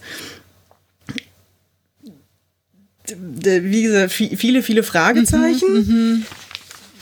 Ich äh, würde auch noch mal ganz groß zur Debatte stellen, dass die Erklärung von Binary und Non-Binary wirklich unbedingt männlich, weiblich, nichts und mehr bedeuten sollte. Ironie, falls es jemand gerade nicht mitbekommen hat. äh, da vielleicht halt auch zur Erklärung, ich äh, bin selber irgendwo gender wobbly, so würde ich es bezeichnen. Und wenn das jetzt jemand beschreibt als es gibt A männlich, B weiblich, dann gibt es äh, irgendwas, was nichts ist und irgendwas, was mehr ist, dann ist das für mich halt keine gleichberechtigte Aufzählung. Deswegen habe ich es mir mal so schön als äh, elaboriertes Othering äh, notiert, weil ich fühle mich jetzt davon nicht angesprochen und ich habe auch nicht das Gefühl, dass irgendjemand, der vorher noch nicht wusste, was Non-Binary bedeutet, jetzt tatsächlich eine klare Vorstellung davon hat. Ich habe das Gefühl, dass ich äh, also quasi nachher weniger wusste als vorher. Ja, Ich finde halt Ja. auch so wild daran, also äh, sagt mir, wenn ich das ganz falsch interpretiere, aber am Ende wird ja quasi Roses Transsein auch noch erklärt. Als die Sci-Fi-Parabel war quasi, sie konnte erst sie selbst sein, als sie äh, dieses Metacritic-Ding fahren lassen hat, sozusagen. Und somit kann, also äh, muss es quasi eine, fahren eine lassen hat. Ein Timelord Ein- gefangen im Körper eines Menschen, meinst du? und somit musste es quasi eine Sci-Fi-Erklärung dafür geben, dass jemand trans sein darf.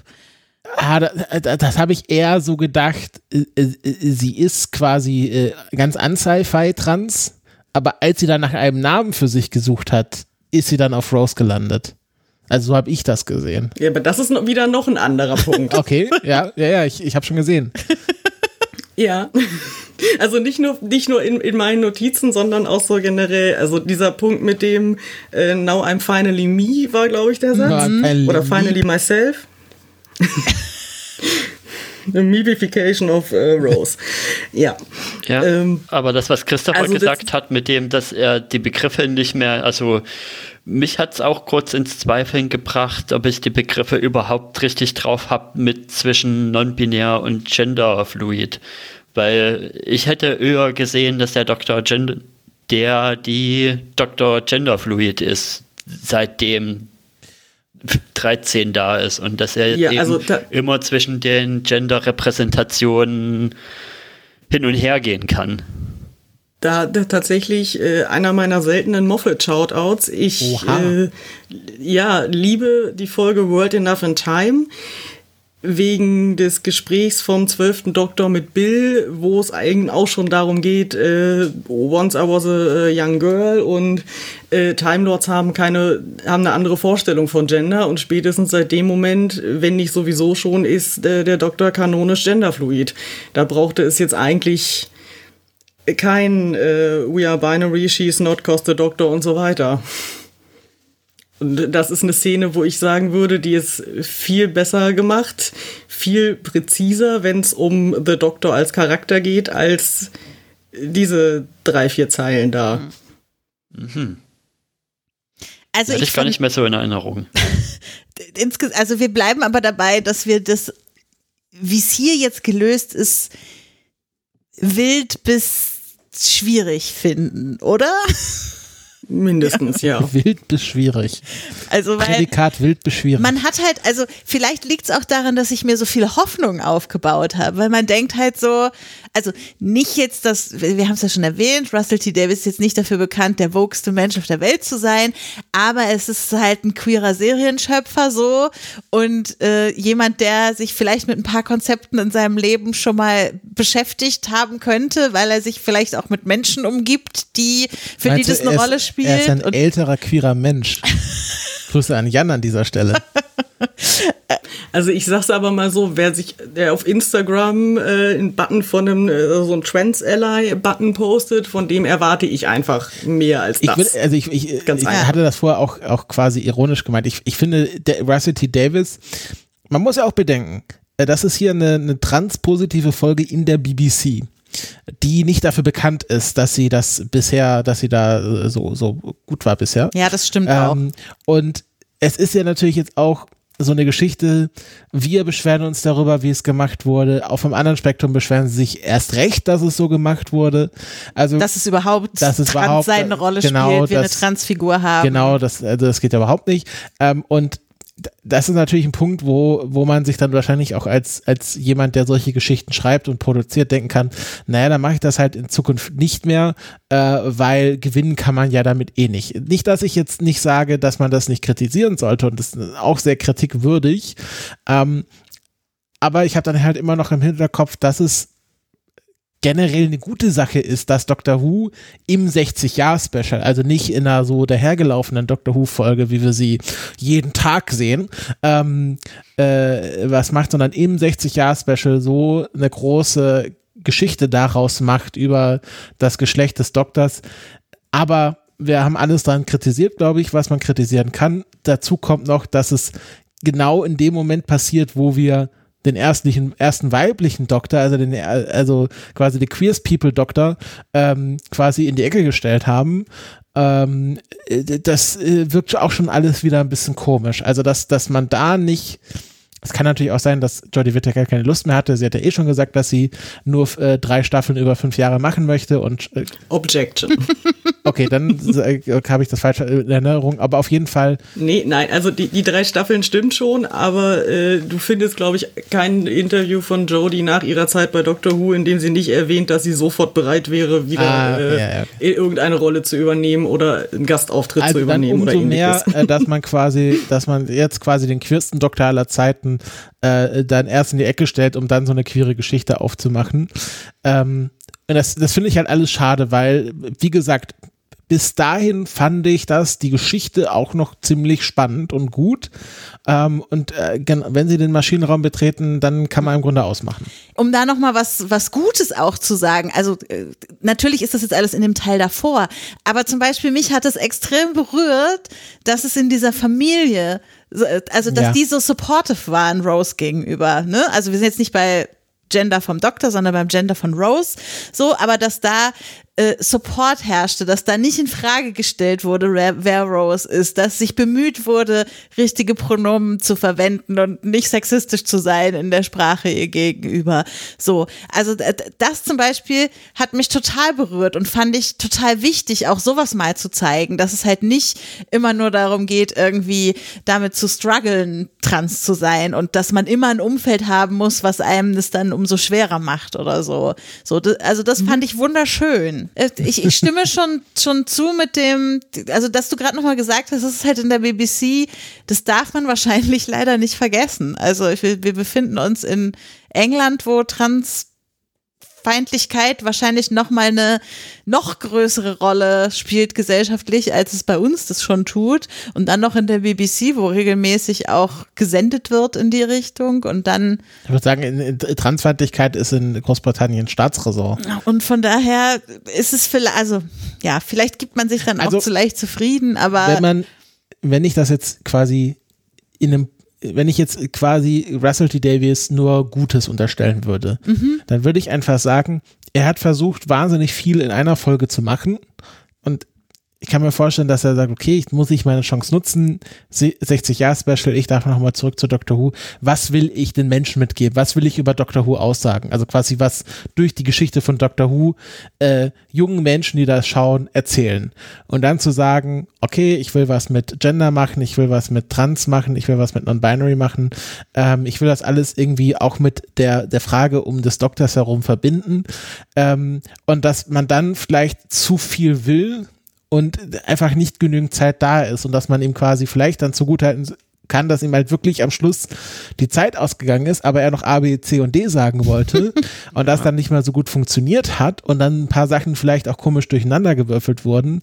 Da kann man natürlich sagen, da arbeiten jetzt keine, keine, keine Amateure bei der BBC, da kann, gibt's ja auch bestimmt Script-Doktoren, die da nochmal drüber schauen können und man kann auch jemand nochmal für Sensitivity Reading bezahlen.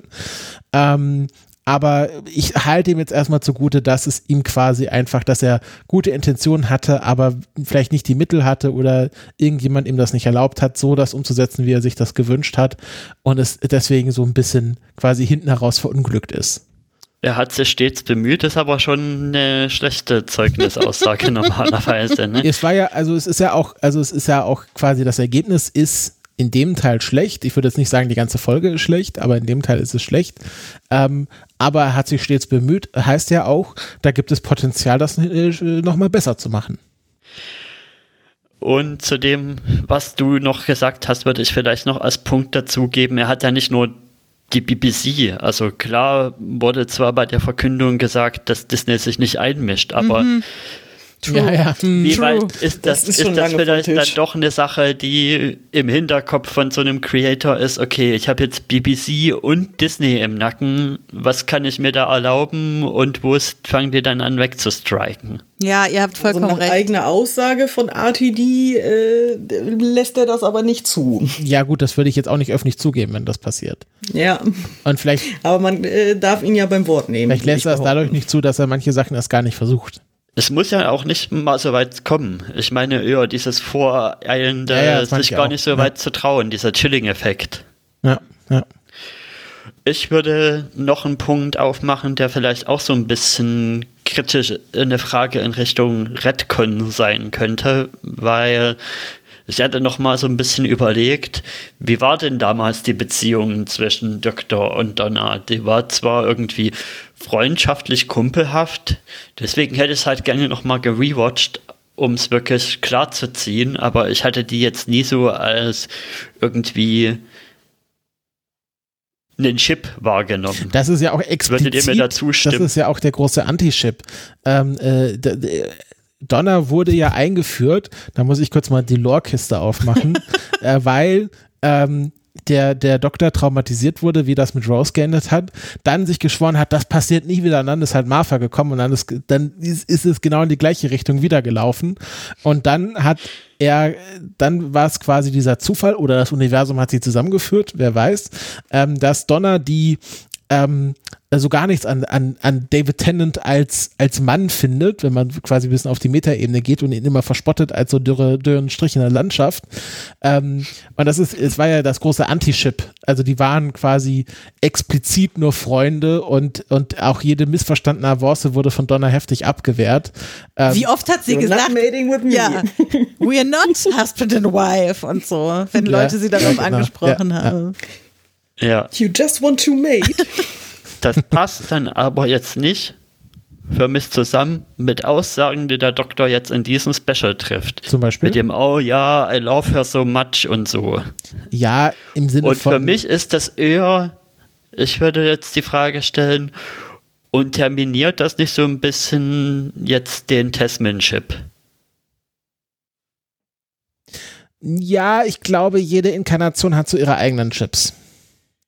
Also, da, ich verstehe ich gar nicht gerade, weil da, das mit dem äh, I love her, da sagt doch der Doktor dann eindeutig, ah, I say stuff like that now. Also, weil das ist doch diese quasi diese Übergangsphase von einer Reinkarnation in die andere und man hat noch so Kleinigkeiten entdeckt man von der letzten äh, Inkarnation und äh, it's something Jodie would have said, so Ja. ungefähr zu, über Kisses. ihre ganzen äh, äh, Companions, mit denen sie unterwegs Ja. war. Und das ist, also natürlich war es mit äh, Jasmine was anderes, aber es ist ja nicht der einzige Companion, äh, mit dem äh, 13 unterwegs war. Mein also, Gefühl war halt schon, dass sie da irgendwie mit Tasman was Großes irgendwie auch einen größeren Chip tatsächlich aufgebaut haben, was Wichtigeres. Gut, das kann natürlich Ja, sein, dass natürlich. mir, dass mir da die, eine Quiek-Folge sehr im Hinterkopf hängen geblieben ist. I'm sorry. aber ich meine, aber- aber, inwiefern aber wird es dann durch diese auf ein- Szene unter, unterlaufen? Das Aber verstehe dann ich auf nicht. einmal kommt er raus und sagt auf einmal, dass er in, als, als wäre das nie passiert, irgendwie fühlt sich das für mich an jetzt. Ja, aber das ist, das war schon immer so, wenn, wenn äh, die Inkarnation wechselt und vor allem auch gleichzeitig der Showrunner wechselt. Das, äh, der Wechsel von Matt, äh, Matt Smith hat auch nicht immer viel über äh, Donna nachgedacht. Oder Martha oder Rose. Da würde ich mich jetzt mal als, als äh, inoffizieller Captain des Tasman-Chips und äh, Jodie Whittaker Stan Number One einschalten. Unbedingt. Ähm, also ich kann das verstehen, dass das komisch wirkt, dass ähm, direkt auf den Abschied folgt, dass äh, 14 da äh, fröhlich pfeifend durch die Stadt läuft und sowas. Ich ist aber so ziemlich das erste Mal, dass ich für mich persönlich sagen würde, dass es so gut in die Kontinuität passt, weil 13 ja genau mit diesem Gefühl quasi sich verabschiedet hat, mit diesem hoffnungsvollen Blick in die Zukunft und äh, nach vorne zu sehen und sich darauf zu freuen, wie es weitergeht. Als ich jetzt bei anderen Doktoren nicht so hatte, wo ich diesen Bruch sehr viel krasser fand, als tatsächlich jetzt in dem Moment. Also und vor allem glaube ich halt, dass dieses, da- dass das jetzt äh, 14, ich muss mich noch dran gewöhnen, ihn so zu nennen, dass 14 jetzt sagt, I, I love her über Donna und damit nichts Romantisches meint, äh, unter, also unterläuft für mich nicht, dass 13 romantische Gefühle für Jazz gehabt haben kann, die sie aber nie mit I love you ausdrücken konnte, so ungefähr. Also das sind einfach für mich dann doch zu unterschiedliche Persönlichkeiten. Also so ein bisschen wie Christopher vorhin auch gesagt hat, so das war doch bei jeder, bei jedem Wechsel der Inkarnation so, dass dass neue neue Personen und neue Emotionen eine Rolle gespielt haben. Hätte ich jetzt gesagt. Ja, okay, und vielleicht bin ich da auch noch zu monogam normativ. Also wir haben ja auch Leute in unserem Freundeskreis, die das schon anders leben und ja, es, wahrscheinlich kann es auch einfach sein, dass man für mehrere, für verschiedene Leute unterschiedlich starke, aber auch romantische Gefühle haben kann und die Aber auch das- gut ich- nebeneinander stehen Ich können. glaube nicht, dass der Doktor, also der Tenant-Doktor romantische Gefühle für Donna hat. Das ist, Hätte er das auch komplett das platonisch ist halt gelesen. dieses Fam, also I, I love her, wie, wie halt Jodie sagen würde, I love the Fam. Ähm, also er hat ja auch kurz vorher noch gesagt, she's my best friend. ja, ja. Okay. Also das, das würde ich eher so interpretieren, dass, dass das quasi, äh, wie schon angemerkt, quasi das Überbleibsel von Jodie ist, dass er jetzt so diese Emotionen auch so stark ausdrücken kann, was wahrscheinlich der alte Tenant Doktor nicht konnte.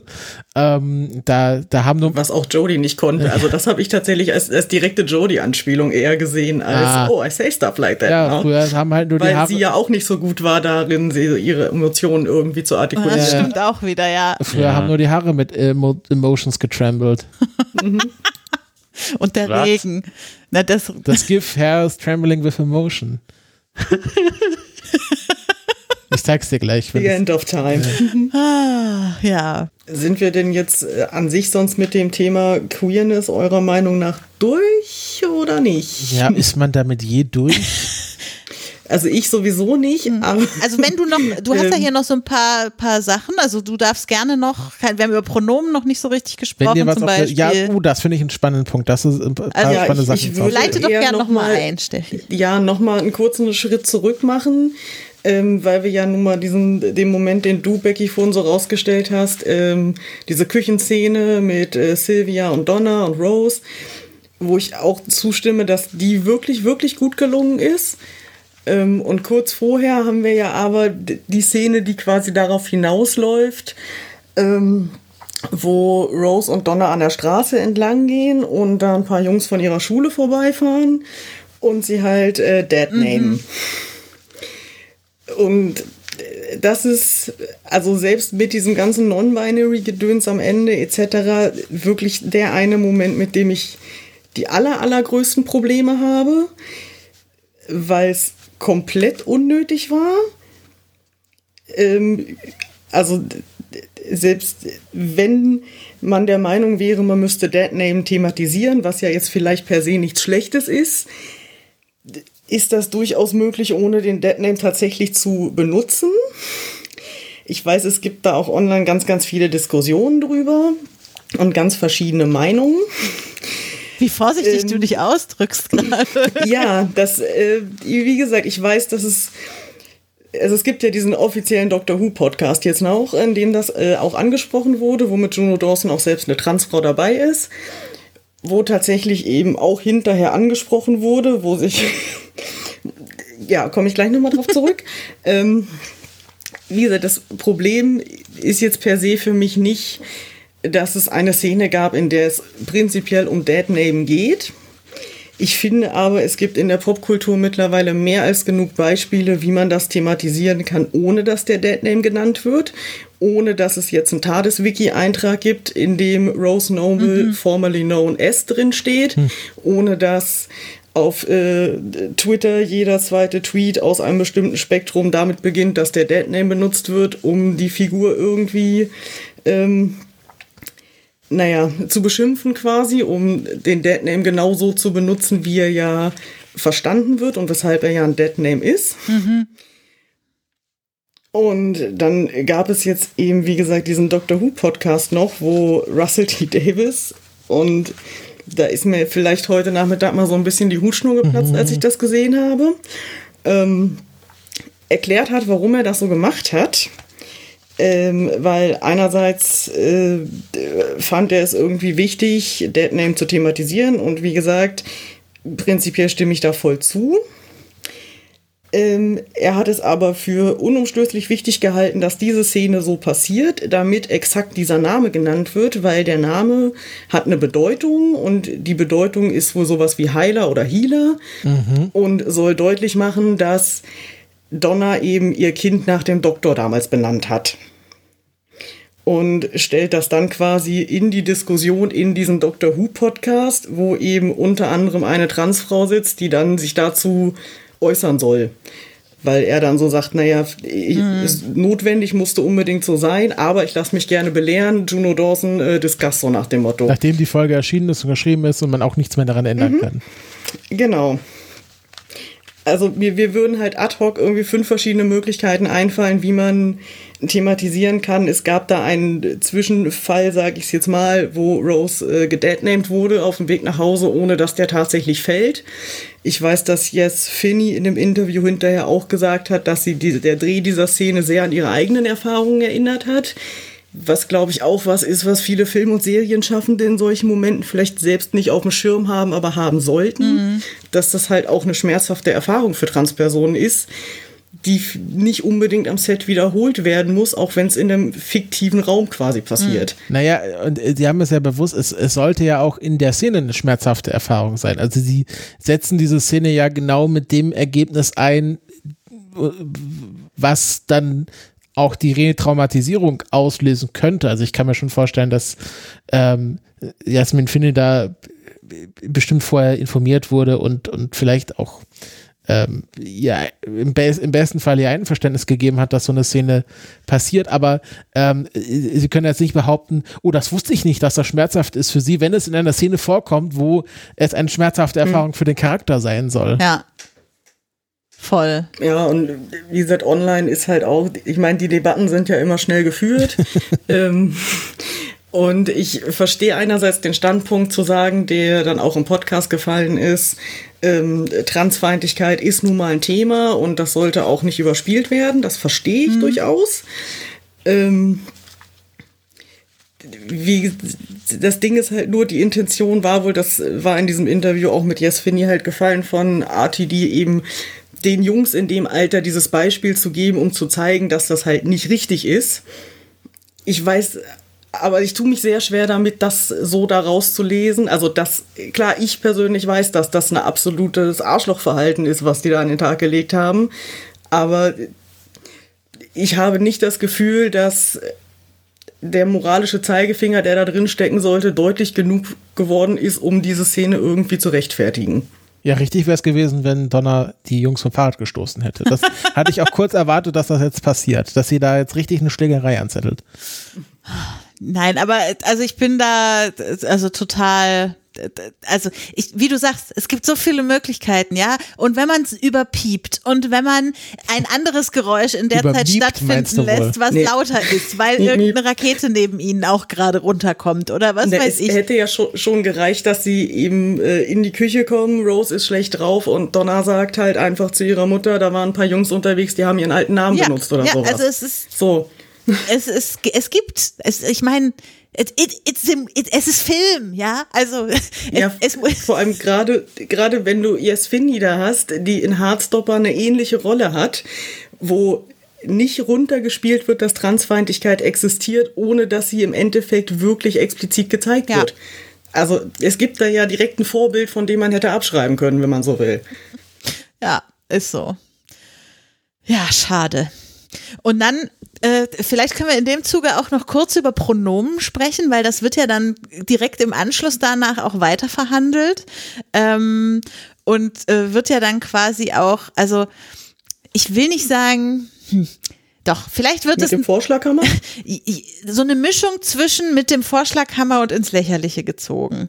Also, weil mhm. ähm, wir verhandeln ja Pronomen anhand von Rose und anhand von The Meep in dieser Serie und vielleicht noch ein bisschen anhand vom Doktor, aber äh, oder in dieser Folge. So und ähm, es geht dann darum, dass die die Großmutter halt sagt, ja, es fällt ihr noch schwer, äh, so das richtige Pronomen zu verwenden und sie bemüht sich aber. Und dann geht es um die Pronomen von The Meep. Also äh, äh, der Doktor trifft auf erste das erste Mal auf Meep und äh, sagt äh, assumed, dass es dass er das richtige Pronomen ist und dann sagt quasi äh, Rose, ja, woher weißt du denn, dass er das richtige Pronomen ist?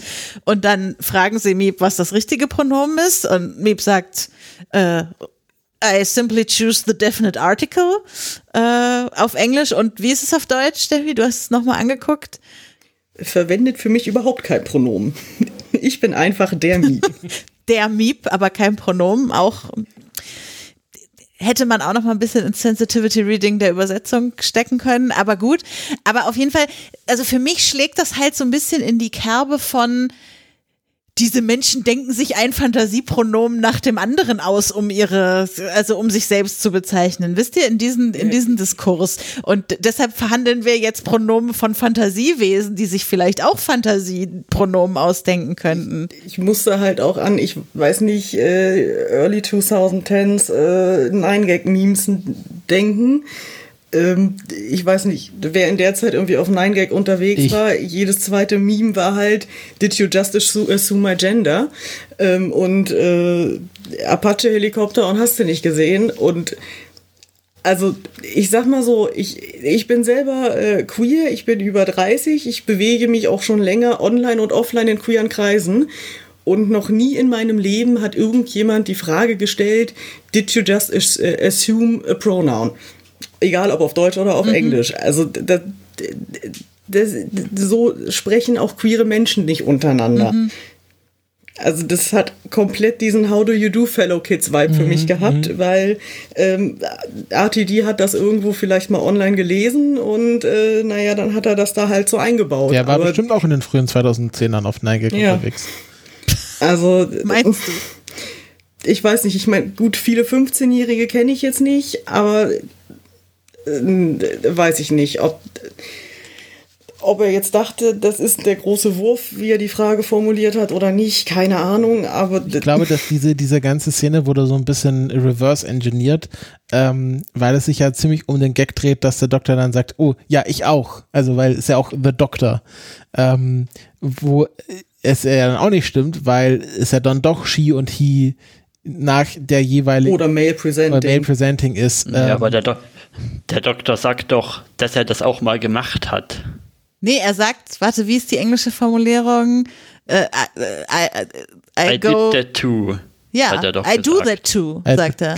und ich Und damit, also ich hätte interpretiert, dass er damit meint, The Doctor, dass, dass das auch ja, äh, ja, da, so habe ich das auch The verstanden. Definite Article, dass er den auch choose, Okay, da, sozusagen. da haben wir es wieder ein bisschen anders, unters, unterschiedlich aufgefasst, weil ich hatte das I did that too, weil er es ja auch so ein bisschen so eher verschämt sagt, Aber er ist ja immer noch weil, der Doktor. weil er ja der Doktor auch so rausgestellt hat in seiner eher so Manu-Nickel-Phase, in seiner ja, ich Megalomanischen. bin der Doktor, ich bin der Ah. Time Lord Victorious. ah ja, ich kann glaube, auch ich glaube, da sein. hast du halt um Dreiecken zu viel gedacht. Wenn das, wenn das äh, wahr ist, Erik, dann, dann muss ich nochmal meine Meinung über diese Folge überdenken.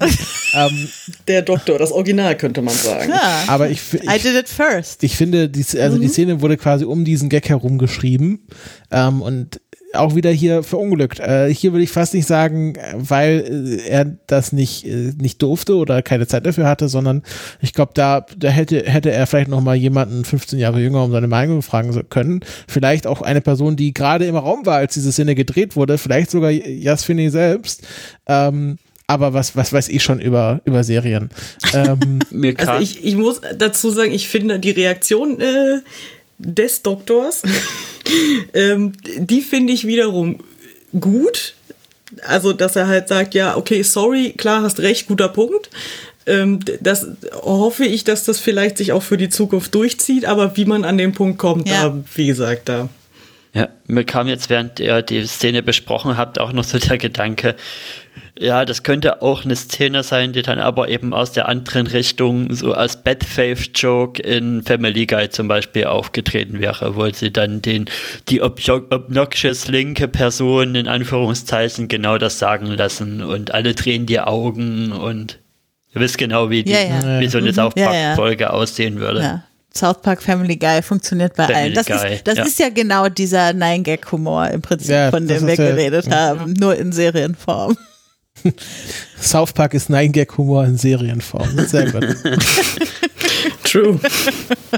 Sagt vor allem hier die, die anderthalb South Park-Folgen in ihrem Leben geguckt hat. Naja, Echt mehr als genug, würde ich behaupten. ja. So, wollen wir noch ein bisschen darüber sprechen, was das jetzt so bedeutet für die, für die nächsten beiden und was uns vielleicht noch erwarten könnte und ob uns was gefehlt hat für das, was uns noch erwarten könnte.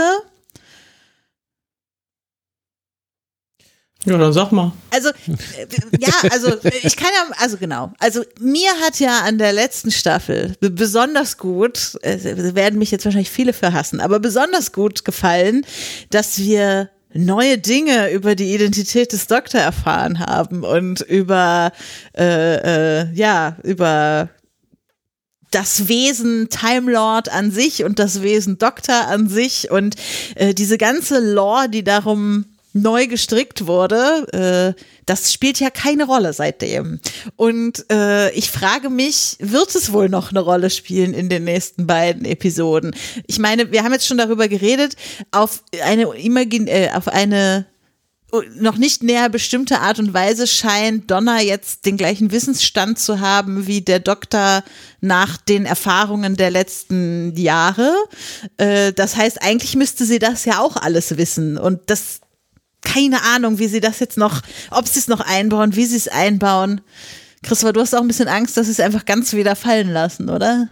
Äh, ja, also äh, ich mache jetzt mal hier so ein, so ein Fass auf.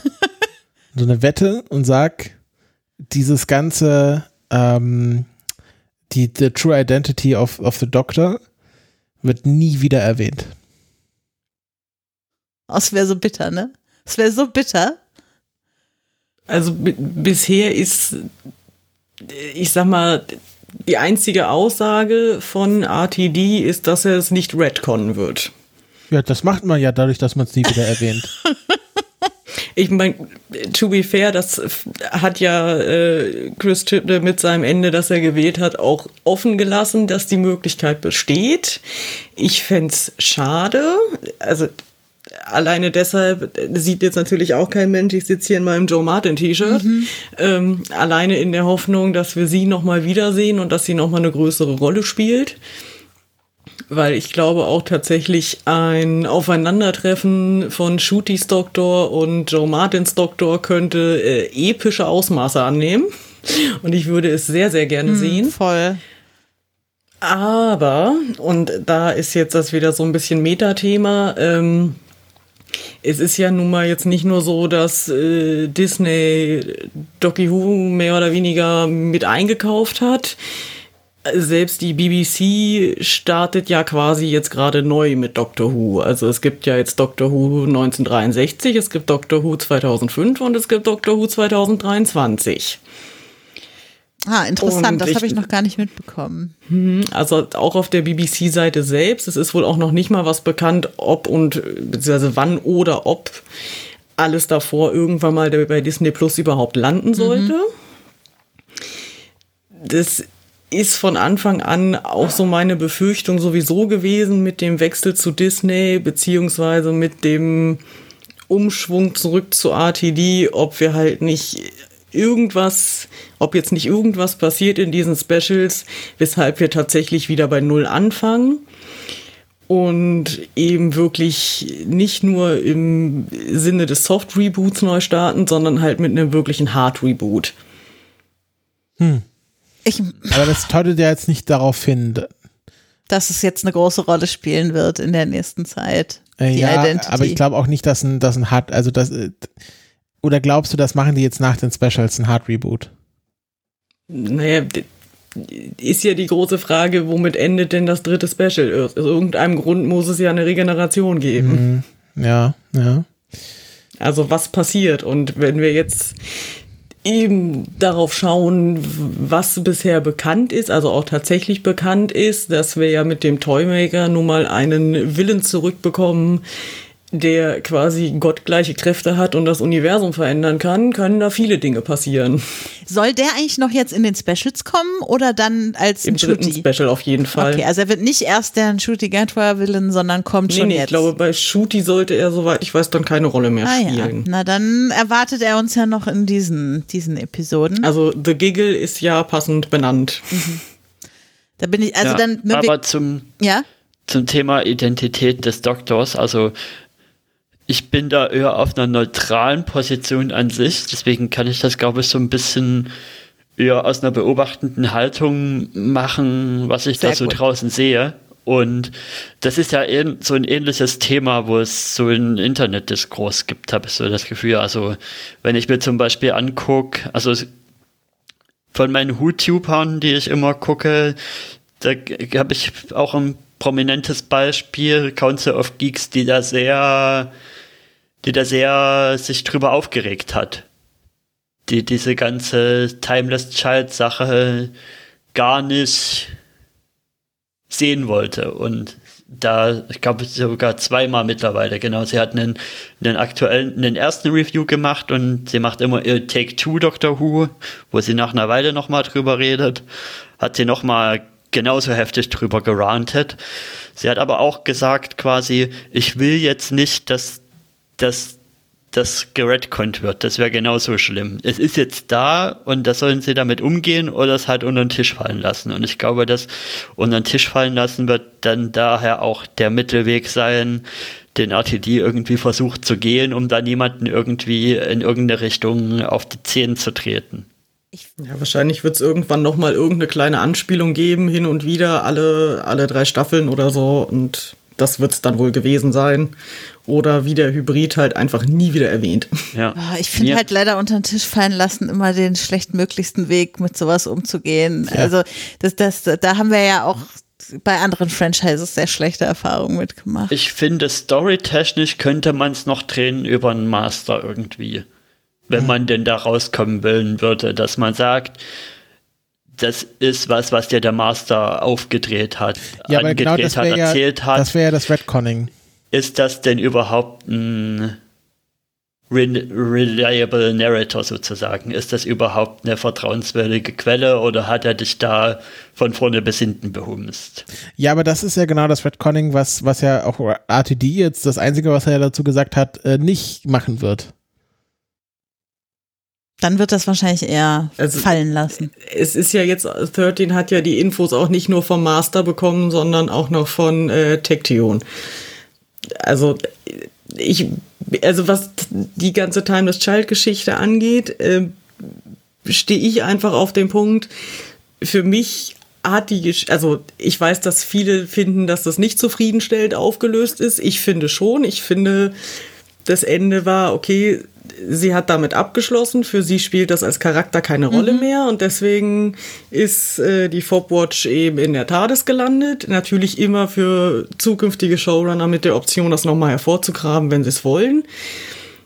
Mir persönlich hat es halt vollkommen gereicht, dass äh, 13 in dem Moment gesagt hat, okay, ich habe diese Vergangenheit, ich weiß jetzt, dass ich sie habe, ich weiß, dass das nicht definiert, wer ich jetzt bin und ich sehe jetzt in die Zukunft und äh, goodbye.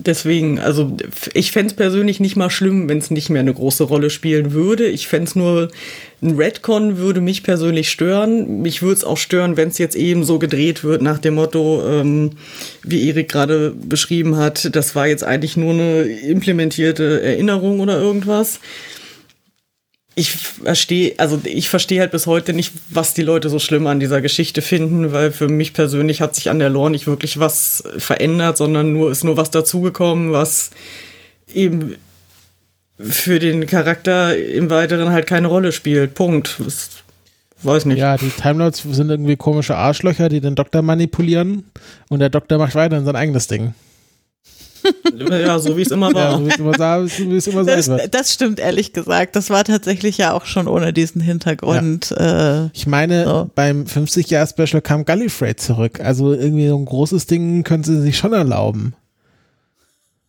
Mal schauen. Äh, hier steht noch ja. irgendwas mit Leaks. Du hattest, du könntest doch einen Leak verraten? Also einen potenziellen Leak. Ähm, es gibt Leaks über, oder es gab Leaks über die Specials, von denen sich jetzt mehrere Teile schon als wahr erwiesen haben, weshalb es möglich sein könnte, dass das eben auch das betrifft, wie der 14. Doktor wie, oder wie die Regeneration im Prinzip abläuft. Es war erwiesen im Sinne von wurde für über die wurde gesagt und ist in der ersten Special aufgetaucht oder was? Beziehungsweise in, in Trailern dann so dargestellt worden. Ach, das waren Leaks schon vor den Trailern. Ja, ja. Ah, okay. Kannst du da mal ein Beispiel geben von was, was sich schon bewahrheitet hat, dass ich so ungefähr mal die Größe abschätzen kann? Weil ich habe da nichts mitbekommen Also im Prinzip ging es schon damit los, also der Name von Rose war halt schon bekannt, bevor äh, irgendwann offiziell bekannt gegeben wurde, dass Yes Finney als Rose wieder auftaucht. Ähm, das TARDIS äh, Interior wurde schon darüber geleakt. Äh, unter anderem. Interessant. Und was war, was ist jetzt der Leak zur Generation, Regeneration? Ja, soll ich oder soll ich also nicht? Also für mich. Ich, also ich glaube, wir haben nichts dagegen. Und die Leute, die das nicht hören wollen, können jetzt einfach, sag mal so, zwei Minuten 37 Sekunden vorspringen. Vielleicht machst du ihnen Okay, ich eine, eine. Kapitelmarke. ja, ich mache eine Kippe. Ja, ähm, also der Leak äh, geht davon aus oder behauptet erstmal, dass es am Ende eine sogenannte Bi-Regeneration geben wird. Ähm, sprich, dass der Doktor sich äh, mal wieder aufteilt. Und ähm, eine Doktorvariante wird dann halt zu Shuti Gatwa und eine zweite existiert erstmal weiter als 14. Ob er jetzt als Time Lord weiter, regen- oder weiter existiert oder wieder menschlich wird, das war dann nicht so ganz klar. Aber d- das war halt, äh, diese Bi-Regeneration war halt der Punkt dabei. Du hast mal wieder gesagt, ist das schon mal passiert? Ja, bei Rose. Der Meta-Crisis-Doktor. Da hatte doch so als hier als, als Sexsklave ist er dann noch bei Rose geblieben, oder wie, wie habe ich das verstanden? Ach so, Wenn er denn stimmt. jetzt noch existiert, nachdem die Meta-Crisis aufgelöst Ja. wurde, das weiß man ja auch Ja, nicht. also ähm, fände Der ich, Paralleluniversumsdoktor, stimmt. Ja, genau. ja, da fände ich schwierig, weil dann macht man ja noch mal so ein Fass auf mit, kann der Doktor sich jetzt wie so ein, wie so ein wie so eine Zelle immer teilen. Also jede Generation erzeugt einen weiteren Doktor. Also so dann äh, Crisis, The. Crisis of Infinite Doctors. Ähm, Das wäre ein schönes Special eigentlich. Ja, ähm, und ich meine, jetzt gehört der Dr. Who Ich sehe das Spider-Man-Meme schon vor mir. so drei Doktors. Also, ich weiß es nicht. Da- Das würde so auch so ein bisschen die, die, Do die, die Doktorhaftigkeit von Shuti so ein bisschen auch ent, ent, entwerten.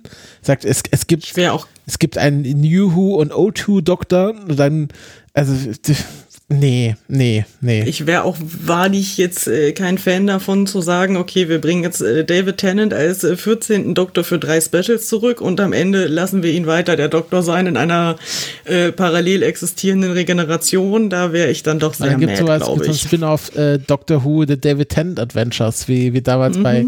Übrigens, äh, spannender Fun Fact: ähm, äh, Catherine Tate ist jetzt ungefähr genauso alt wie ähm, die Schauspielerin von Sarah Jane, als die zurückgekommen ist zu Doctor Who. Fand ich ein spannender, spannende Meinst du, Parallele. das ist jetzt ein Zeichen dafür, dass wir einen Spin-off kriegen, die, die Donna und Dr. Donna 14 Noble Adventures? Adventures. also ich würde sagen, die Excel-Schubser bei Disney und BBC, glaube ich, würden sich sehr darüber freuen, weil das wahrscheinlich eine Lizenz Ich- ist zum Gelddrucken. Ich hoffe ja auf das Unit Seniorenresidenz, auf das sich jetzt eröffnet hat. Ja, Spin-offs sind ja jetzt schon sehr viele irgendwie geplant. ja. Mit ja, aber diesem irgendwie wurden auch 18, ange Universe. oder 18 inoffiziell angekündigt und äh, 25 wurden schon wieder dementiert. Da weiß irgendwie niemand mehr so richtig. Habt ihr denn je einen Doctor Who Spin-off bis auf Torchwood gesehen? Nee. Leider ja. Weil es gab ja doch, doch einige, ne? Es gab Torchwood, es gab ähm, Sarah, Sarah Jane, Jane. Adventures, es gab Class. Ähm, das waren die drei, oder? Also von New Who jetzt, ja. Und ähm, also ich, Torchwood kann man stehen, so wie man will. Fand ich jetzt persönlich ziemlich geil. Ähm, war auch tatsächlich das allererste Berührungspunkt. Bevor ich wusste, was Doctor Who ist, habe ich mal zufällig auf Kabel 1 eine Torchwood-Folge geschaut. Ähm, äh, Sarah Jane soll irgendwie was für eher so jüngeres Zielpublikum gewesen sein, nicht? Ja, soll aber wohl auch, also da habe ich tatsächlich nichts von gesehen, soll aber eigentlich ziemlich gut sein. Ja. Ist halt äh, basically die familienfreundliche Variante von Torchwood quasi. Und du hast aber diese Class-Serie geguckt. Äh, Reingeguckt. Ich habe nicht alles durchgehalten, ja.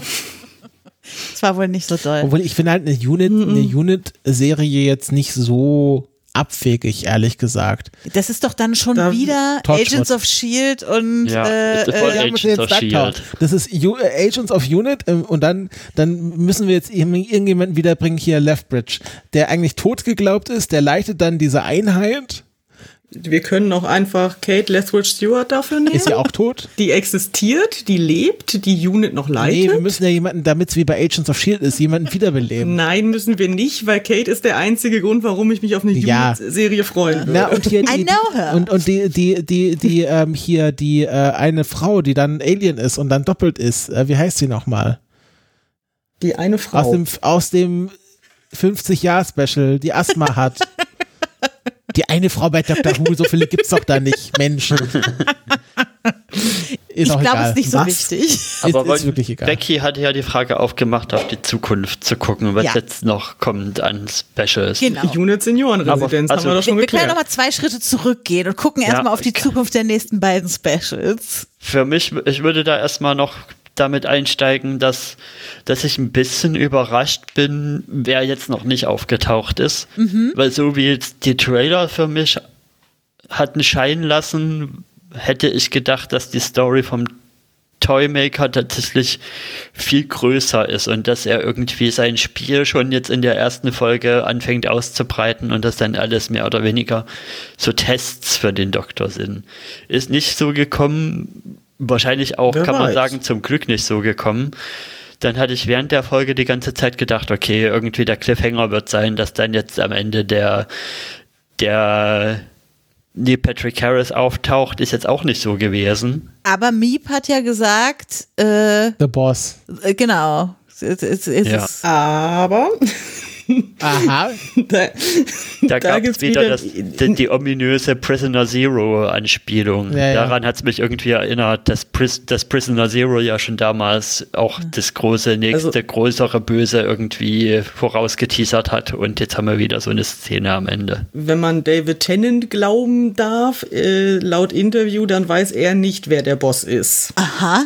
Das heißt, das wird wohl ein Shooty-Villain werden. Ja, so wie auch Andrew Garfield behauptet hat, er ist nicht in äh, No Way Home.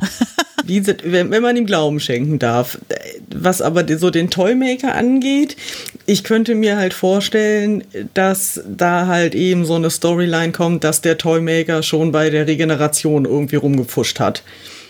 Dass das der große Background ist, äh, why did this face come back? Weil der Toymaker irgendwas gemacht hat. Und das es würde mich auch nicht mal wundern, wenn es dann halt im Nachhinein heißt, ähm, auch die ganze äh, Miep-Geschichte hatte damit schon zu tun. Äh, Kennst du den Toymaker ein bisschen von, den, von der Vor Vorlage? Minimal. Also im Prinzip, er ist halt so ein äh, göttliches Wesen, das eben so im Universum sein äh, Unwesen treibt und zu seiner Belustigung halt Spiele mit dem Doktor spielt. Also Q. Q, Dr. Doktorspiele Q. quasi. Doktorspiele. Ah. Der war zu naheliegend, der musste sein. Ja, also da bin ich. Bin ich da Ja, doch. Also, weil, also, mein, meine große Frage, die noch offen ist, ist ja, also, die haben wir wahrscheinlich alle so, ne? Der Doktor hat jetzt mehrfach betont, das Universum wollte wohl, dass er und Donna am gleichen Ort sind. Jetzt könnte man meinen, äh, das ist jetzt erledigt mit dieser Folge und mit dem, was da passiert ist. Aber jetzt passiert ja wieder am Ende der Folge der Unfall mit der TARDIS und sie werden irgendwo hingezogen und das Universum oder wer auch immer, vielleicht auch der Toymaker, scheint ja die beiden gemeinsam an einem Ort irgendwo noch zu brauchen. Und das wird jetzt in meinen Augen wahrscheinlich im zweiten und im dritten Special nochmal so passieren.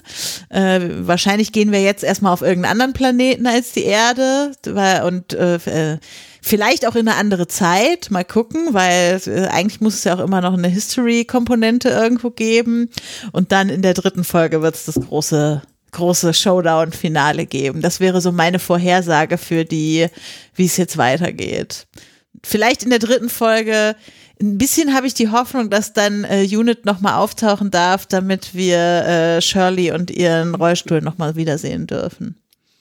Ja, jetzt ist ja am Ende, jetzt ist ja am Ende hier der Folge schon wieder die TARDIS-Konsole quasi explodiert.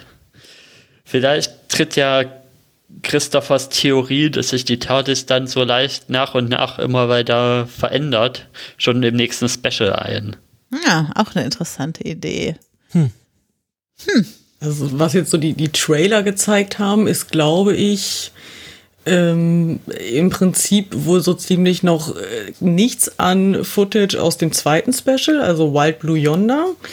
Es scheint wohl alles aus dem ersten und dem dritten zu sein. Und zumindest im dritten ist ja auf jeden, gibt's ja auf jeden Fall die Szene, wo ähm, der Doktor und Donna mit dem äh, Heli-Jet quasi auf dem Unit Avengers Tower landen und Kate auftaucht. Also da ist ja zumindest der Teil von Unit scheint da ja mit bei zu sein. Sehr schön. Deswegen, also auf Kate Stewart äh, freue ich mich sehr. Mein Lieblings-NPC im ganzen äh, Universe quasi. wenn man mal so will. Das ist so das, worauf ich am meisten gespannt bin. Mhm. Ähm, das jetzt auch so.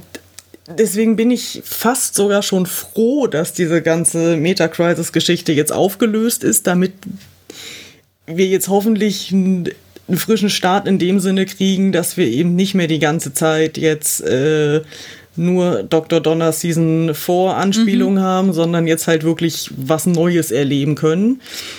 Was hoffentlich dann eben ins dritte Special führt und hoffentlich vielleicht eben auch noch ein bisschen mehr eben doch in Richtung Nostalgie auch Classic Who und andere Äras geht. Es muss ja nicht unbedingt die Chipnell-Ära sein. Es gibt aber, also ich sag mal, bis jetzt haben wir ja das Anspielungen gehabt. Ähm, Einmal die Erwähnung Bow, äh, Bowtie Scotsman Woman, um die letzten drei mhm. Doktoren zu beschreiben. Mhm. Äh, gut zusammengefasst, weil mehr Eigenschaften hatten die anscheinend alle nicht. Äh, sorry. Es gibt auch gut, durchaus gute Anspielungen aus der Moffat-Ära, die man mal wieder bringen kann. Und damit meine ich bewusst nicht die Angels, weil die wurden ja. totgeritten. Ja, definitiv. Also deswegen, äh, ansonsten hatten wir, glaube ich, jetzt, was Classic Who angeht, nur diese Perücke, die er sich da aus der Manteltasche zieht. Ah. Ähm, Bei der Shadow Proclamation. Auch, genau. Die Christopher uns nachher noch vorlesen wird. Kommt gleich, ja, ja, gleich geht's los. Zu, zum Einschlafen dann. Ähm, das ist eine Anspielung im Prinzip auf den, warte, das habe ich mir, ich habe es mir aufgeschrieben. Ich glaube, es war der vierte Doktor. Der mit dem Schal, glaube ich, oder? Ja, Tom Baker. Wusste ich. der mit dem Schal.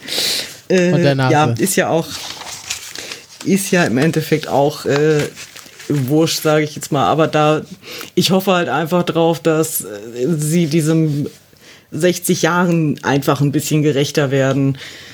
Und jetzt nicht nur eine Folge äh, Dr. Donner Revival und danach ist jetzt nur noch äh, Zukunft und äh, super tolles neues Abenteuer. Halt einfach ein bisschen mehr wirklich feiern, was da passiert ist in den letzten über 60 Jahren. Naja, nicht ganz über 60 Jahren, aber doch eigentlich sind wir schon drüber. Ähm, offiziell ja. offiziell ja. Der Geburtstag ist vorbei. Äh, und halt da einfach, also es gibt halt so viele Anspielungen, die man bringen kann. Man kann es natürlich auch komplett übertreiben, das weiß ich auch. Aber so ein bisschen gut gesetzte Nostalgie und Fanservice tun halt solchen Folgen auch ganz gut, wenn Specials sind zu solchen bestimmten Anlässen. Mhm. Und da möchte ich halt einfach mehr von mhm. sehen noch. Und von äh, Shooty. Ich hoffe halt darauf. Es klang alles halt immer so ominös. Es gibt ja diese eine Szene von, von Shooty mit äh, Someone tell me what the hell is going on here wo es dann irgendwelche Aussagen gab, naja, sie haben extra den Hintergrund verfälscht, weil sonst wäre klar, wo er ist, dass das halt nicht nur die Regeneration ist, sondern vielleicht, dass er doch eine etwas größere Rolle spielt und vielleicht wenigstens schon fünf Minuten Screentime kriegt und nicht nur zwölf Sekunden oder so. Das fände ich ganz schön. Mhm. Erik, hast du irgendwelche Hoffnungen, Voraussagen, Befürchtungen für die nächsten Folgen? Also von den, von den Auftritten hoffe ich natürlich, dass und ich rechne auch damit, dass wir Wilf noch sehen. Ja. Ich hoffe natürlich ah, früher ah, ja. als später, weil das würde bedeuten, ich prognostiziere, dass es die allerletzte, äh, der allerletzte Moment mit Fortin ist. Weil das würde mhm. bedeuten, dass er potenziell eine größere Rolle hat. Aber Was du jetzt so gerade Szenen, prognostiziert hast, würde bedeuten, dass er nur eine sehr kleine Randrolle hat. Aber rennen, rennen sie nicht auch irgendwo mit ihm im Rollstuhl rum? Gibt es da nicht so Set-Fotos, wo sie irgendwie, also ist auch irgendeine Action-Szene involviert? Gucken ja. wir mal, würde ich sagen. Für den, für den generell ich, noch einen Blick würde ich natürlich jetzt, jetzt erstmal sagen, wir haben jetzt eins von drei Specials gesehen und dadurch, dass sie es ja drei Special machen, können sie es sich ja auch so ein bisschen aufteilen. Müssen ja jetzt nicht alles in dem ersten Special hm. runterbrennen. Daran hatte ich jetzt so ein bisschen die Hoffnung, dass sie sich jetzt vieles, das sich Steffi gewünscht hat, für das zweite und das dritte Special aufsparen. Und für mich ist es auch noch ein bisschen, ja, es würde das abmildern, selbst wenn es bloß ein quasi Schutti ähm, Cameo in der letzten Minute ist, wie es ja bisher eigentlich meistens bei der Regeneration war. Das nächste Special, das Weihnachtsspecial, was ja dann, glaube ich, mit Shooty ist, Mhm. Fragezeichen, was ja dann Shootys Ja, erste richtige große? Episode ist, ist ja, ist ja nicht weit hin danach Ja. sozusagen. Das stimmt. Und dann wäre für mich eher die Frage, okay, versucht man jetzt Shooty irgendwie noch in das dritte Special mit reinzuquetschen oder gibt man ihm ein richtiges, großes erstes Special und er kommt dann mit einem Bang rein und ist dann da. Christopher, Kann beides seine Vorzüge haben oder Nachteile. Ähm, deine Befürchtungen, Hoffnungen, Voraussagen? ich habe ich hab schon irgendwas ge gelesen, dass es wohl eine Szene zwischen Shuti Gatwa und William Hartnell, also hier, Äh, nicht, nicht für die Serie. Ah, nicht für die Serie. Okay, okay. Nee. Okay, gut. Da, äh, weil das haben sie ja schon mal gemacht, dass sie den, äh, nicht William Hartnell selber, aber hier äh, Filch, William Bradley? William Bradley. Nee, Daniel. William Bradley? To Tobias Bradley, im Zweifelsfall. Daniel? Matthias. Daniel Radcliffe. Mr. Bradley. So. Ja, den habt ihr doch jetzt sogar zweimal schon gebracht, Genau, oder? das, also das, ist einmal ja, bei das ist ja ein Glücksgriff, dass sie jemanden gefunden haben, der aussieht wie William Hartnell und genauso grummelig ist. Ähm, aber ich, äh, also ja, ich würde mir auch schon wünschen, wenn da mehr Hu drin ist. Ich habe zum Beispiel in der IMDb gerade gesehen, in der nächsten Folge steht auf der IMDb-Liste, IMDb-Liste Billy Piper, ähm, was jetzt nicht Old Who ist, aber schon mal ein bisschen weiter zurück als Staffel 4. Ähm, und vielleicht arbeiten wir uns jetzt einfach rückwärts und dann Staffel 3 kommt dann vielleicht mal dieser, wie Folge er noch, mit, mit dem Schal. Der, Der mit Typ. dem Schal. Mit dem Schal und der Nase. Thomas Becker. Thomas, Thomas Gottschalk. Oh, bitte nicht. Das ist die andere Die Nase. andere Nase. Ähm, ja, kann ich mir schon vorstellen, dass sie jetzt nicht alles in eines gepackt haben. Ich lasse mich da überraschen. Ich schaue keine Trailer. Ich lese noch hin und wieder mal was. Und deswegen kann ich auch nicht enttäuscht werden. Oder vielleicht doch. Sehr schön. Hat noch jemand etwas loszuwerden zu diesem Special, was wir jetzt nicht erwähnt haben? Ich äh, würde noch ein, ein abschließendes Sehr Fazit gern. von mir Sehr geben wollen. gern. Ähm, weil ich jetzt natürlich äh, sehr, sehr viele negative Punkte immer so angesprochen habe. Gerade was die, die Queerness angeht. Ähm, ich würde halt gern einfach zum Schluss nochmal betonen, dass ich natürlich sehr, sehr froh bin, dass das überhaupt existiert. Dass es in einer Serie wie Doctor Who so explizit behandelt wird. Dass ich so viel ich auch in der Ausführung dran auszusetzen habe und glaube ich auch begründet habe, warum ich das habe, sehr, sehr froh trotz allem bin und sehr dankbar bin, dass diese Repräsentation überhaupt stattfindet. Und ich kann auch verstehen, dass auch andere queere Leute ähm, das prinzipiell sehr gut fanden, was da passiert ist, auch wenn es mir persönlich halt nicht so geht, aber da kann man ja gerne unterschiedlichen Standpunkten, äh, unterschiedliche Standpunkte innehaben. Ähm, und auch wenn ich jetzt insgesamt mich über viele Sachen aufgeregt habe, ich hatte schon durchaus auch meinen Spaß. Also, der vorhin schon gesagt, ich habe hier ungefähr achtmal in meinen Notizen einfach nur Miep Miep drin stehen, weil bei jedem Miep Miep äh, musste ich lachen, weil ich mich so gefreut habe. Und also bewertet habe ich es jetzt halt für mich mit einer 6,5 von 10, weil für ein Special wollte ich, hätte ich jetzt gerne mehr gehabt. Ich kann aber gut verstehen, dass äh, Leute da saßen und äh, super viel Spaß mit der Episode hatten und richtig viel Bock drauf haben, auch auf die nächsten zwei Special und nicht alle jetzt so negativ da rausgegangen sind oder auch schon reingegangen sind wie ich. Wie sie- wollte halt nur jetzt zum Ende mal klarstellen, dass ich das, ich will das auch niemandem vermiesen hier mit allem, was ich hier rumzumosern habe. Ähm, ja, halt einfach nur, um die, um die Wogen ein bisschen zu glätten und nicht nur als die Böse hier Also rauszugehen. bitte. Äh, ja, es ist halt so mein bei mir selbst auferlegter Job, dass ich halt so queere Themen bis ins Unendliche hinterfrage und zerdenke und äh, auch ein bisschen kaputt analysiere manchmal, vielleicht ein bisschen. Ich, wie gesagt, es ist halt eine Doctor Who-Folge und ich bin Doctor Who-Fan und äh, selbst wenn jetzt noch 48 solcher Folgen kommen würden, würde ich die auch alle gucken. Das ist äh, im Endeffekt wäre es mir dann auch wurscht. Das ist Hauptsache Doctor Who ist zurück und fertig. Von daher wie gesagt, ich bin über das alles froh, was wir haben und äh, hoffe, es geht von jetzt an eh nur noch aufwärts. Sehr schön. Ja, ich warte noch mit Punkten und Sternen und sowas bis nach dem dritten. Ich glaube, ich kann das vorher nicht.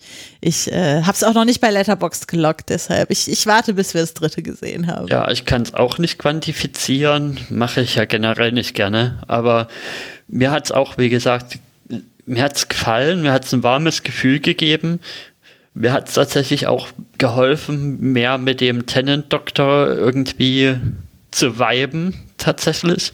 Aber das kann auch sein, wie gesagt, da müsste ich nochmal die alten Tenant-Folgen gucken. Mhm. Vielleicht ist es einfach anderes Alter, man setzt ein bisschen einen anderen Fokus. Ich meine, ich habe das vor zehn Jahren die Folgen alle gesehen. Mhm. Und ich habe mich verändert und mein Konsum hat sich in der Zeit verändert. Und wer weiß, vielleicht sitze ich hier irgendwann, wenn ich 80 bin und sage, ach, der Capaldi-Doktor, der war doch nicht so schlecht, wie ich damals gedacht habe.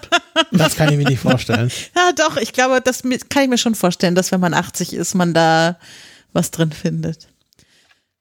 Du noch, Christopher, ich kann mich da Steffis Meinung zu großen Teilen eigentlich nur anschließen. Ähm, äh, einzige, einzige Caveat würde ich sagen, ich freue mich immer, wenn ein neues Dr. Who im Fernsehen läuft. Also wer bin ich, äh, der da sitzt und sagt, mehr Dr. Who, nein, danke. ähm, deswegen freue ich mich auch immer, wenn eine neue Folge kommt. Und wenn es der Moffat ist, Gott bewahre, dreimal auf Holz geklopft. Hatte auch seine Höhepunkte. Der hatte auch seine nicht. Höhepunkte, leider nur nicht, als er Showrunner war. Das ist aber auch in Ordnung. Nicht jeder kann dann performen, wenn das muss.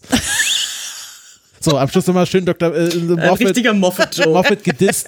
ähm, aber äh, das ist ja auch, äh, auch mein Markenzeichen. So. Ja, ich war ja auch eine lange Zeit, irgendwie kann ich ja mal gestehen, auf dem, auf dem Standpunkt, vielleicht wäre es gut, wenn Dr. Mal wieder in den Hiatus gehen würde und weil Vielleicht sind einfach mal alle Stories erzählt, die man damit sinnvoll machen kann, aber davon bin ich auch wieder runter, glücklicherweise. Dann können wir, was dann im Fandom ja. los wäre. Die sind ja jetzt schon ausgerastet wegen einem Jahr Pause. Sehr gut, dann können wir diesen Podcast also weitermachen. Ja, sehr gut, sehr gut. Sehr schön. Gut, wir kommen noch zu einer kleinen Abschlussrunde, so als Rauschmeißer, um, um die Seele wieder ähm, zu glätten ähm, unsere Kulturpicks. Und da darf, wie schon oft in dieser Folge, Steffi anfangen. Nur weil ich ganz oben stehe. Genau. Na toll. Es hat ähm, ja einen Grund, dass du ganz oben stehst, dass du anfangen darfst. Ja, ähm, ich habe eine Serie mitgebracht, die fleißige HörerInnen meines Podcasts da schon mal äh, vielleicht besprochen gehört haben, nämlich die Serie Deadloch, die eigentlich gar nicht viel mit Doctor Who zu tun hat, aber interessanterweise sehr viel ähnliche queere Themen behandelt, nur wie ich finde, sehr viel besser, die auch Witze mit und über Pronomen macht, aber auch sehr viel besser.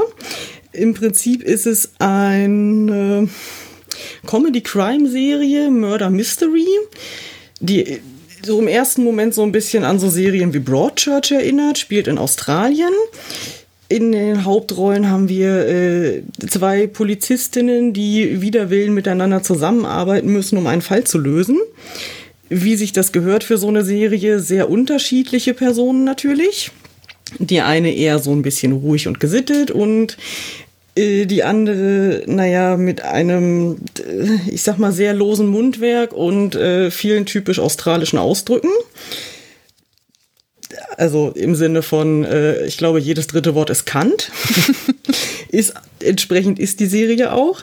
Ähm, wird gelabelt, wie ich finde, richtigerweise als feministische Comedy, Crime, Buddy Cop, Komödien, Serie, wie auch immer. Sehr viele feministische Punkte drin, die eine Weile brauchen, um von der Plattenauslegung von Feminismus wegzukommen, dann aber sehr nuanciert werden, wenn man sich ein bisschen tiefer mit den Charakteren beschäftigt und äh, eine Serie, die es mir halt dieses Jahr sehr angetan hat. Und ich dachte, dann bringe ich die doch einfach hier auch nochmal mit. Sehr schön. Äh, Achso, übrigens auf Amazon Prime zu finden. Genau, das wollte ich auch gerade sagen. Also man kann es sich streamen in Deutschland und äh, hervorragend. Das ist ja auch nicht immer selbstverständlich bei so. Hast du die nicht auch schon im Podcast mhm, besprochen? Hat sie.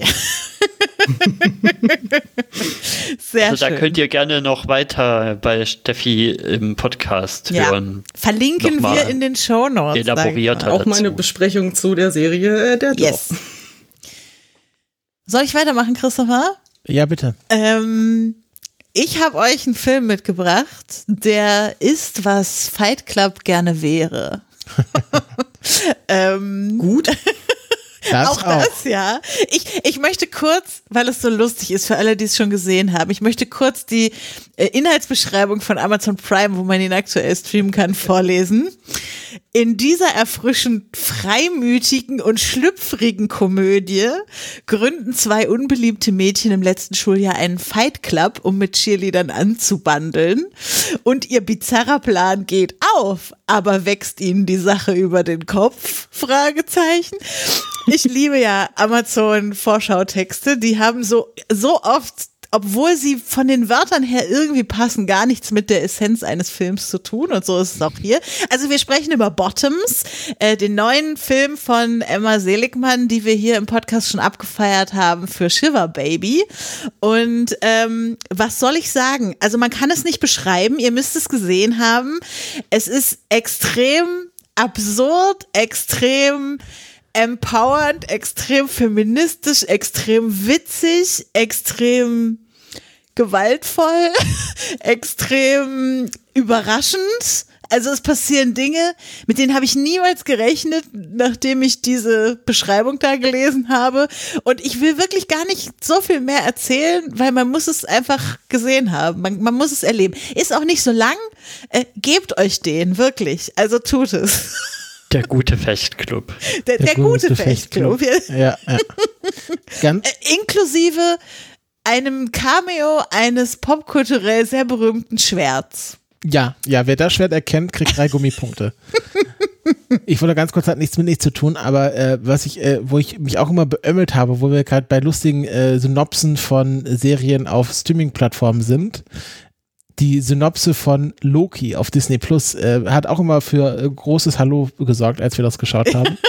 Der launische Schurke Loki nimmt seine Rolle als Gott des Schabernacks wieder auf. Der launische Schurke Loki.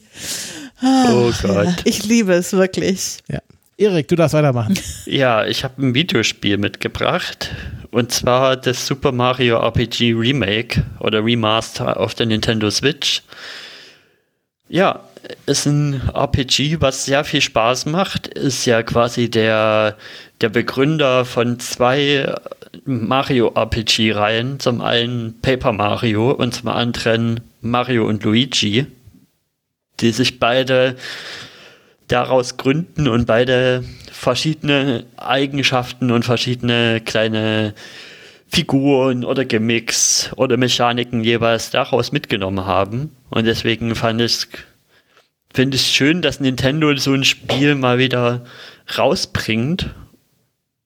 Und es ist halt, es weicht auch sehr von der mittlerweile doch sehr abgeschmackten Mario-Formel ab. Also klar, am Anfang will Bowser Peach auch wieder entführen, aber die Story weicht dann schnell davon ab. Dann, dann kommt aus dem Himmel irgendwie ein riesiges, ein riesiges Schwert, was in, in Bowsers Festung reinknallt. Und man ist quasi die ganze Zeit dann im Pilzkönigreich unterwegs und versucht so, so Sternsplitter aufzusammeln. Das ist quasi die Aufgabe in dem Spiel. Gut, Sterne oder Sternsplitter sammelt man öfter mal. Mhm. Aber es ist halt, es ist halt noch nicht so festgefahren. Dieses, dieses, ähm, wie das Pilzkönigreich auszusehen hat, Regelbuch, hat es zu der Zeit, als das Spiel rausgekommen ist, halt noch nicht gegeben.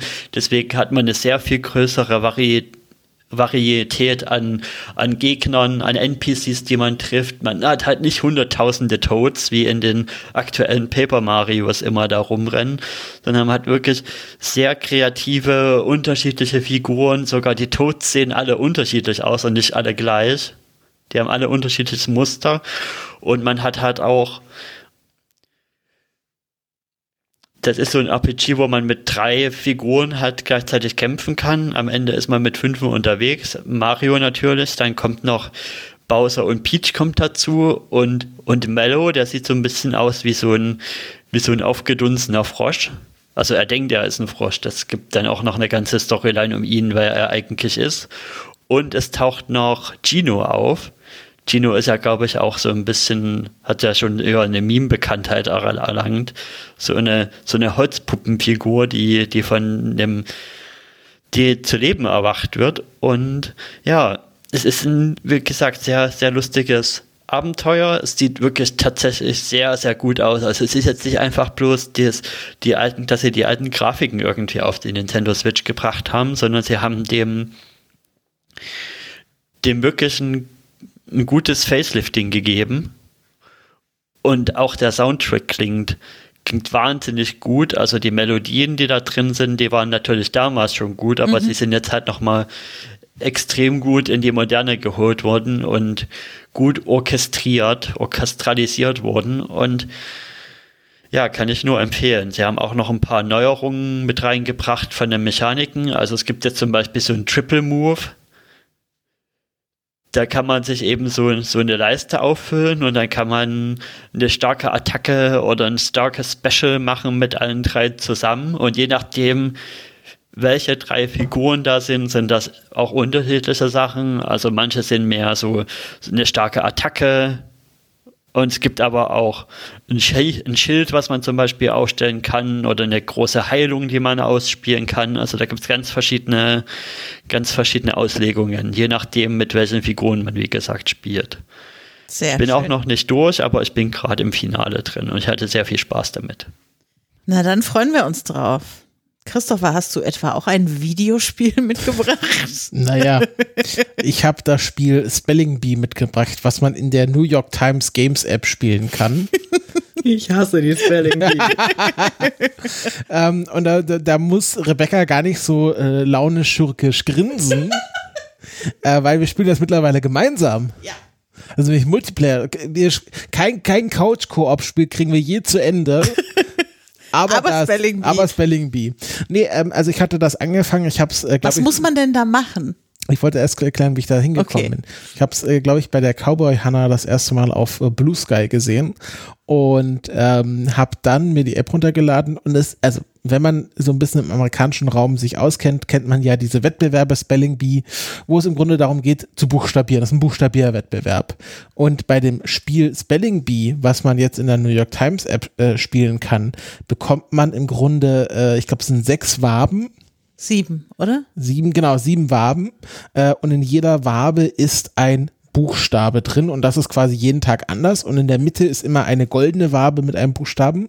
Man muss jetzt anfangen, daraus Worte zu bilden, die mindestens einerseits vier Buchstaben lang, lang sind, mindestens, länger ist natürlich besser, gibt mehr Punkte und das mittlere, der mittlere goldene Buchstabe muss immer drin sein. Also heute haben wir sowas wie äh, PA NIC und das A muss immer Pain. genau Pain, Panic, solche Sachen. ähm, äh, man lernt aber auch viele Wörter, die man vorher genau, nicht man kannte lernt auch viele Englisch, Wörter, die man nicht kennt, weil man irgendwann anfängt zu raten, welche Wörter es noch geben könnte. Exakt. Ich bin mir bei vielen Wörtern immer nicht mal sicher, ob die wirklich existieren, ja. wenn sie da als wahr angezeigt werden. Und viele werden. Wörter existieren und werden nicht als wahr genau, angezeigt. Zum Länder ich, zum Beispiel. Gelernt, Ländernamen gehen eigentlich nicht, also keine Eigennamen. Solche Sachen sind natürlich wie bei vielen Sachen äh, nicht erlaubt, weil man da alles Mögliche sich ausdenken kann. Ähm, was lustigerweise geht, ist China. Mhm. Also Indien, Kanada ging nicht, aber China gilt. Ähm, fand ich dann ein bisschen seltsam, aber es macht halt sehr viel Spaß, weil wir sind da auch mittlerweile so gut geworden, dass wir es in der Mittagspause durchkriegen. Also bis zum Genius-Level kommen. Wir haben aber auch uns einige Strategien erarbeitet. Zum Beispiel, wenn wir nicht mehr weiter wissen, einfach mal drei von den Buchstaben bei Google Translate auf Englisch einzugeben und zu gucken, was noch für Vorschläge kommen. Man muss nur wissen, wie man sich zu helfen wisst. äh, und ähm, man muss sich nur zu helfen wissen. So funktioniert der Spruch. ähm, ja, ich großer, ich großer Germanist. Äh, und ich finde das einfach charmant, weil das ist so ein Spiel, das kann man entweder den ganzen Tag so lang spielen, so immer mal wieder, oder man setzt sich halt eine halbe Stunde dran und macht es. Und es ist nicht so ein, immer so ein, so ein Akt wie das Kreuzworträtsel. Ich habe auch die anderen Sachen ausprobiert. Das Kreuzworträtsel, das ist halt schon, oh, da musst du viel nachschauen. Und wenn du dann die Kultur nicht kennst, dann bist du halt komplett aufgeschmissen. Aber bei Spelling Bee, wenn du so ein bisschen Englisch kannst, kommst du schon ziemlich weit. Und ähm, ich freue mich immer jeden Morgen, wenn ich sehe, ah, das neue Spelling Bee ist draußen. Ich kann schon mal ein bisschen anfangen. Und deswegen ist mein Kulturpick Spelling Bee.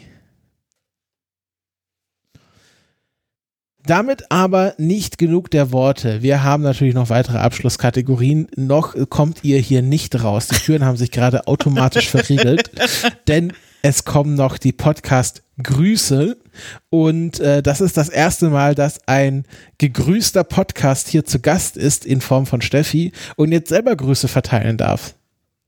Ja, an einen Podcast, in dem ich selber auch schon als Gästin dabei war. Sapperlot! ja, äh, nämlich den Podcast TARDIS Today, passend zum Doctor Who-Thema. Sapperlot. Ähm, ähm, und zwar hat äh, Grit ähm, diesen Podcast gestartet, im Prinzip um für sich und für andere die Newswelt rund um Doctor Who ein bisschen aufzuarbeiten und snackable und verständlich zu machen. Ähm, und ja, ich äh, finde, das macht sie sehr gut. Es ist auch für mich, ich bin ja auf Twitter viel unterwegs und lese da viel. Ähm, es ist aber immer sehr schön, das nochmal aufgearbeitet zu bekommen, weil sie natürlich auch immer dann noch die Fakten checkt und guckt, ist das jetzt nur ein Gerücht oder ist das wirklich bestätigt.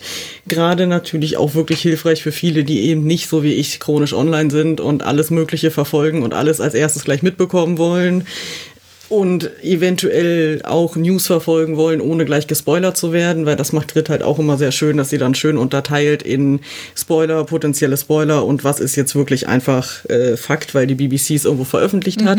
Daneben gibt's dann eben noch das Format TARDIS Tonight, wo sie dann hin und wieder GästInnen dabei hat und bestimmte Themen mit ihnen bespricht. Und wie gesagt, da war ich jetzt auch schon zweimal dabei. Einmal so ein bisschen Revisiting äh, 13th Doctor Ära und einmal zur ganzen Disney-Geschichte, wo ich auch äh, ganz viel meckern und spekulieren durfte. Schöner Podcast, höre ich gerne, höre ich regelmäßig und ich dachte, das ist doch ein sehr passender Anlass, um einfach mal liebe Grüße an Grit zu senden und euch allen da draußen zu sagen, dass ihr, wenn ihr dem Thema zugeneigt seid, doch bitte mal bei TARDIS Today reinhören solltet. Also wir haben selten so einen thematisch gut passenden Podcast-Gruß hier gehabt. Hervorragend. Ist ja auch ist ja auch gut für Leute wie uns tatsächlich, die da eben sich aus Twitter auch zurückgezogen haben. Dann Voll. bekommt man dann trotzdem da noch das mit. Yes. Fremdpodcasten. Da hat mal wieder nur die Rebecca was gemacht. Du warst nicht unterwegs. Erik war auch nicht unterwegs. Na, guck an. Dann nur ich. Äh, heute, also äh, wenn ihr das hier hört, äh, nicht mehr heute, ähm, wurde veröffentlicht der erste Teil des alljährlichen Eotelno. Jodeln. Böde, böde, böde, ähm, böde, böde, böde, böde. Jodelzertifikat? Nein, es ist die Abkürzung für Esel und Teddy gegen Luft nach oben. Der, der, der große Podcast-Wettstreit zwischen den beiden Podcasts von Stefan und Jan auf der einen Seite und der andere Stefan und Johannes auf der anderen Seite. Ähm, Teil 1 ist veröffentlicht bei Esel und Teddy. Teil 2 wird in zwei Teilen bei Luft nach oben veröffentlicht werden in den nächsten beiden Wochen. Man hat also drei Wochen was davon. Ich moderiere wie immer. Ich habe aber noch einen Co-Moderator an meiner Seite. Es äh, gibt diesmal ein lustiges Quiz. Es gibt auch was mit Podcasts. Es gibt viel Gepöbel unter den Teams, wie sich das gehört. Es ist wieder sehr lustig. Wir haben viel gelacht. Es wurde spät. Alle waren über ihre normale Schlafenszeit außer mir. ähm, also ihr könnt euch drauf freuen. Das ist wieder sehr lustig. Es ähm, gibt sogar ein Musikspiel und es ist fast so gut, wie wär's, als wäre es mit den Mighty Winterscheids. echt, ich liebe die Musikspiele auch. Und dann war ich noch unterwegs, äh, schon vor etwas längerem, aber bisher noch unveröffentlicht. Aber diese Woche wird es veröffentlicht, denn der Actor Strike in den USA ist ja mittlerweile so gut wie beigelegt. Also im Prinzip beigelegt, es steht nur noch nicht der Vertrag. Und das bedeutet, Hagen veröffentlicht wieder Podcast-Episoden. Und äh, das bedeutet, unsere Folge bei Besser als sein Ruf wird erscheinen, äh, wo ich mit Hagen über Speed Racer gesprochen habe, einen meiner liebsten Wachowski-Filme, ähm, der viel besser ist als sein Ruf. Das ist sozusagen das Motto dieses Podcasts. Gäste bringen Sachen mit, die sie für besser als ihren Ruf halten. Und wir haben äh, sehr ausgiebig über das Gesamtwerk der Wachowskis und äh, diesen besonderen Film gesprochen. Äh, genau. Verlinken wir euch, könnt ihr dann auch äh, euch anhören, wenn ihr euch ein bisschen für die Wachowskis interessiert. Und auch, wenn ihr bisher dachtet, das ist doch der komischste Film von denen, hört auch mal rein. Vielleicht ist es gar nicht der komischste Film von denen. Komisch gut, wenn schon. Ich meine, er hat Ninjas. Ja, äh, es ist ein, eine Schande, was dieses, was heutzutage als Ninja durchgeht. Das war schon wieder mit meinem Fremdpodcasten. So oft bin ich dann doch nicht auswärtig unterwegs. Außer Haus. Außerhäusig. Aus, außerhäusig podcasten. Das, das macht man eher eh nicht. Ja, gut, äh, dann Ja, haben gut, wir ey. unsere thematische Folge zu Doctor Who den ersten Teil beendet. Und wir hören uns aber alle nochmal wieder dieses Jahr. Am Ende Keine der drei Frage. Specials. Ja. In drei Wochen. Und oh nein, was passiert jetzt? Oh nein, das Reaper explodiert.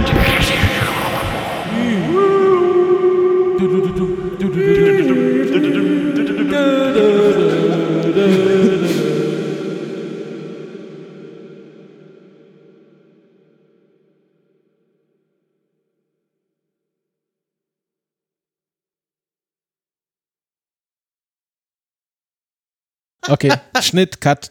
Das lassen wir jetzt so. Keine Verabschiedung mehr. Kennt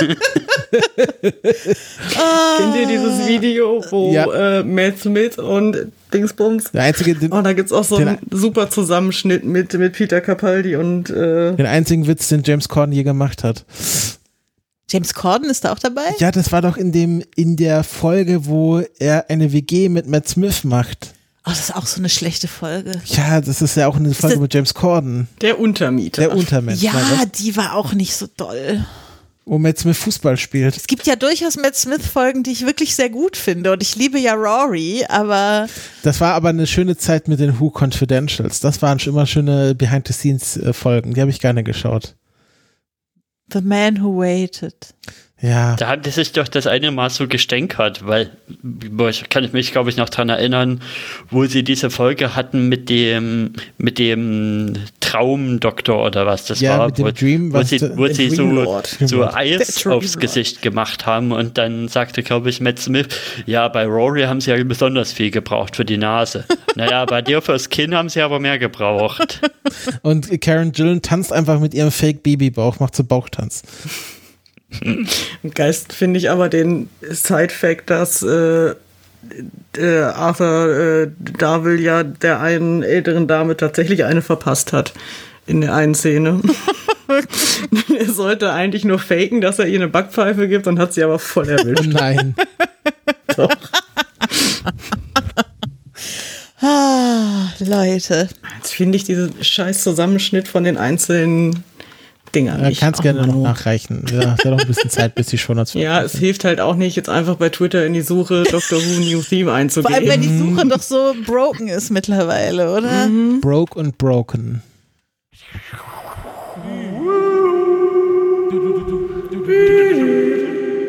Ja, die in Comics auch so aussehen. Und wann ist der Comic? Ist oh, warte kurz. Oh Gott, oh Gott. Ähm, Mach eine Edith-Marke, lass dir Zeit. Ich habe es vorhin erst nochmal nachgeguckt und wieder vergessen. Ähm, Hol die Edith Marke. Hallo, ich bin Edith Marke. äh, d- Sieh ein. Vielleicht schneide ich es doch nicht raus. Du kannst dir die Outtakes schneiden. So ein, Sch- so ein Schmarrn macht man nicht. So funktionieren Outtakes eigentlich. Tja, tja. Im TARDIS-Wiki steht äh, Release.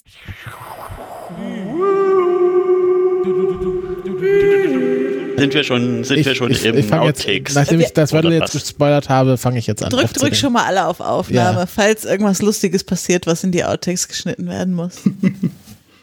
Aber Ich lass habe ja jetzt, ich habe ja jetzt auch wieder mit Duolingo angefangen und mit deinem alten Seit- Account?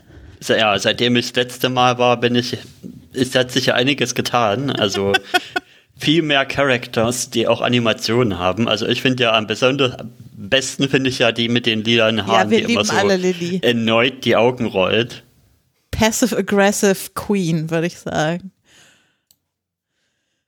She's the best. Christiane hat über sie sogar in ihrer Doktorarbeitsverteidigung gesprochen. Geil. Was? Na, sie hat ja über, äh, oh Gott, jetzt erzähle ich natürlich Quatsch und Christiane wird hinterher wütende Kommentare schreiben, aber sie hat ja über Mensch-Maschine-Interaktion bei Fitness-Trackern sozusagen geschrieben und äh, hat dann- in so einer Verteidigung geht's ja, wird's ja dann immer noch ein bisschen weiter und da ging es dann grundsätzlich darum, äh, was Menschen in der Interaktion mit Maschinen so reizen kann. Und dann erzählte sie von ihrer Erfahrung, dass sie jetzt seit kurzem Duolingo macht und dass es da diesen einen Ja. Charakter gibt und dass der immer, also der spricht sie so an, weil die auch so passiv-aggressiv ist wie sie selbst. Ja, und dann gibt's natürlich diesen, diesen Mustache-Man, diesen überselbstverliebten Mustache-Man. Welche Sprache machst du denn? Französisch. Und der passt ja so gut rein bei Französisch. Oh. Oui, Oui, oui, Baguette. Mon ami. oh. So Leute, der Doktor, ja. The, ist the, the Doctor. The- the- the Doctor. Ah, Hat zufällig jemand von euch die Szene auf Deutsch geguckt? Welche die Szene? Wie sie übersetzen, wo Miep sagt, I always choose Ja. the definite article. Ja, und zwar, ähm, also, äh, es, hat- äh, wo habe ich es hier? Äh, verwendet für mich überhaupt kein Pronomen. Ich bin einfach der Miep. Ach ja, da ist das Sensitivity Reading auch wieder eingespart worden, glaube ich. Okay, aber das können wir ja dann gleich auch nochmal aufnehmen. Aber das äh, wollte ich nämlich eigentlich noch machen. Sehr gut. Ich, bin, ich verwende gar kein Pronomen, ich bin einfach der Miep. das ist fast schon eine Comedy in sich. Ja. Nein. Ich habe mir noch einen Energy-Trank in die Ecke gestellt. Was ist es denn diesmal? Der Classic, Dr. Äh, Dr. Also genau, ich habe es nämlich gewählt. Natürlich, Der, der, deshalb. Die, man kann ja nur einen Energy-Drink mit dem Doktor vorne dran trinken. Zu so einer Sendung, deswegen habe ich Dr. Pepper Energy getrunken. Zitat Christopher, der ein, das einzige Getränk mit einem künstlich dafür erzeugten Geschmack. Jetzt schön erstmal einen Energy Drink in die TARDIS In die Tages ähm, rein, rein Screwdrivern. Holographieren. Ja. Obwohl wirken wohl holographierte Energy Drinks. Mit Die dem Sonic auf jeden Fall. Die wirken nur holographisch. Das Katzenschnurren, das ist ja, als würde man mit dem Max Snyder Podcast. Wollte ich auch gerade sagen, das habe ich auch gerade Das ist bei Max Snyder auch immer so, das stimmt. Ja, ja. Ich habe sie schon auf meinen Schoß buxiert, damit sie nicht direkt ins Mikro schnurrt, aber es hilft nicht viel. Ach, alles Das cool. Audible wieder raus. Und selbst wenn, also wäre ich, das? Auf Phonic. Schön, dass wir ein Hörbuch draus machen, alles klar. Audible. Der 5 Stunden Katzenschnurren Podcast. Exklusiv auf Audible. Mit Holgi und Kada. So. ach, bereit? Gender hat auch schon wieder ein Video veröffentlicht. Natürlich. Das ging ja flott. Council ist noch hinten dran, die hat noch nicht rausgehauen. Das klang jetzt sehr kritisch. Wir haben ja auch noch Ja, nicht ich warte auf meinen Council of Geeks Review. Ich will den sehen. Ich hatte natürlich überhaupt noch nicht geschnallt, dass die Folge schon Samstag kommt. Ich dachte, sie kommt erst Sonntag. Und dann waren wir Samstag kurz vorm zu Bett gehen und dann sehen wir so bei Disney Plus, oh, es ist ja schon da. Aber wir waren wirklich zu fertig vom Kleiderschrank aufbauen. Wir konnten es nicht noch gucken. Aber es war, es war verlockend. So, mein Lieber, hier, habt ihr nicht? Nein, hier nein, letzten nein, nein, nein, haben wir nicht. Auf keinen Fall. Ja, es ist wieder die Zeit des Jahres, wo wir hier, hier, mein lieber Thomas Gottschalk Impression machen. Gott. Oh nee, mir wird schon aufs Knie gefasst hier. Unangenehm. Ja. oh. Aber wirklich. So. Er wurde dann mit einem Bagger aus dem Studio Wirklich? rausgefahren am Ende. Gott. ja. Ich hatte gehofft, du sagst, Und auf dem Bagger stand schon der hier, die andere Supernase drauf. Mike Krüger. Ja, Ah, ich Mike dachte, es stand Krüger. vielleicht ein Sarg oder so. Ich das hatte wäre doch gehofft, mal dass du lustig jetzt sagst, gewesen. er wurde von einem Bagger überfahren. Mike Krüger hat ihm auf einem Bagger aus dem Studio raus eskortiert. Na Mensch. Und Der direkt Bodo mit dem. Bagger. Es, es ist auch jetzt wirklich, also so Das, langsam das große an der TV-Total Zeit. Thomas Gottschalk einsagen. Niemand braucht das mehr, wirklich. Und trotzdem hat das ganze Internet drüber Es geredet. ist ja auch schon die dritte letzte Sendung.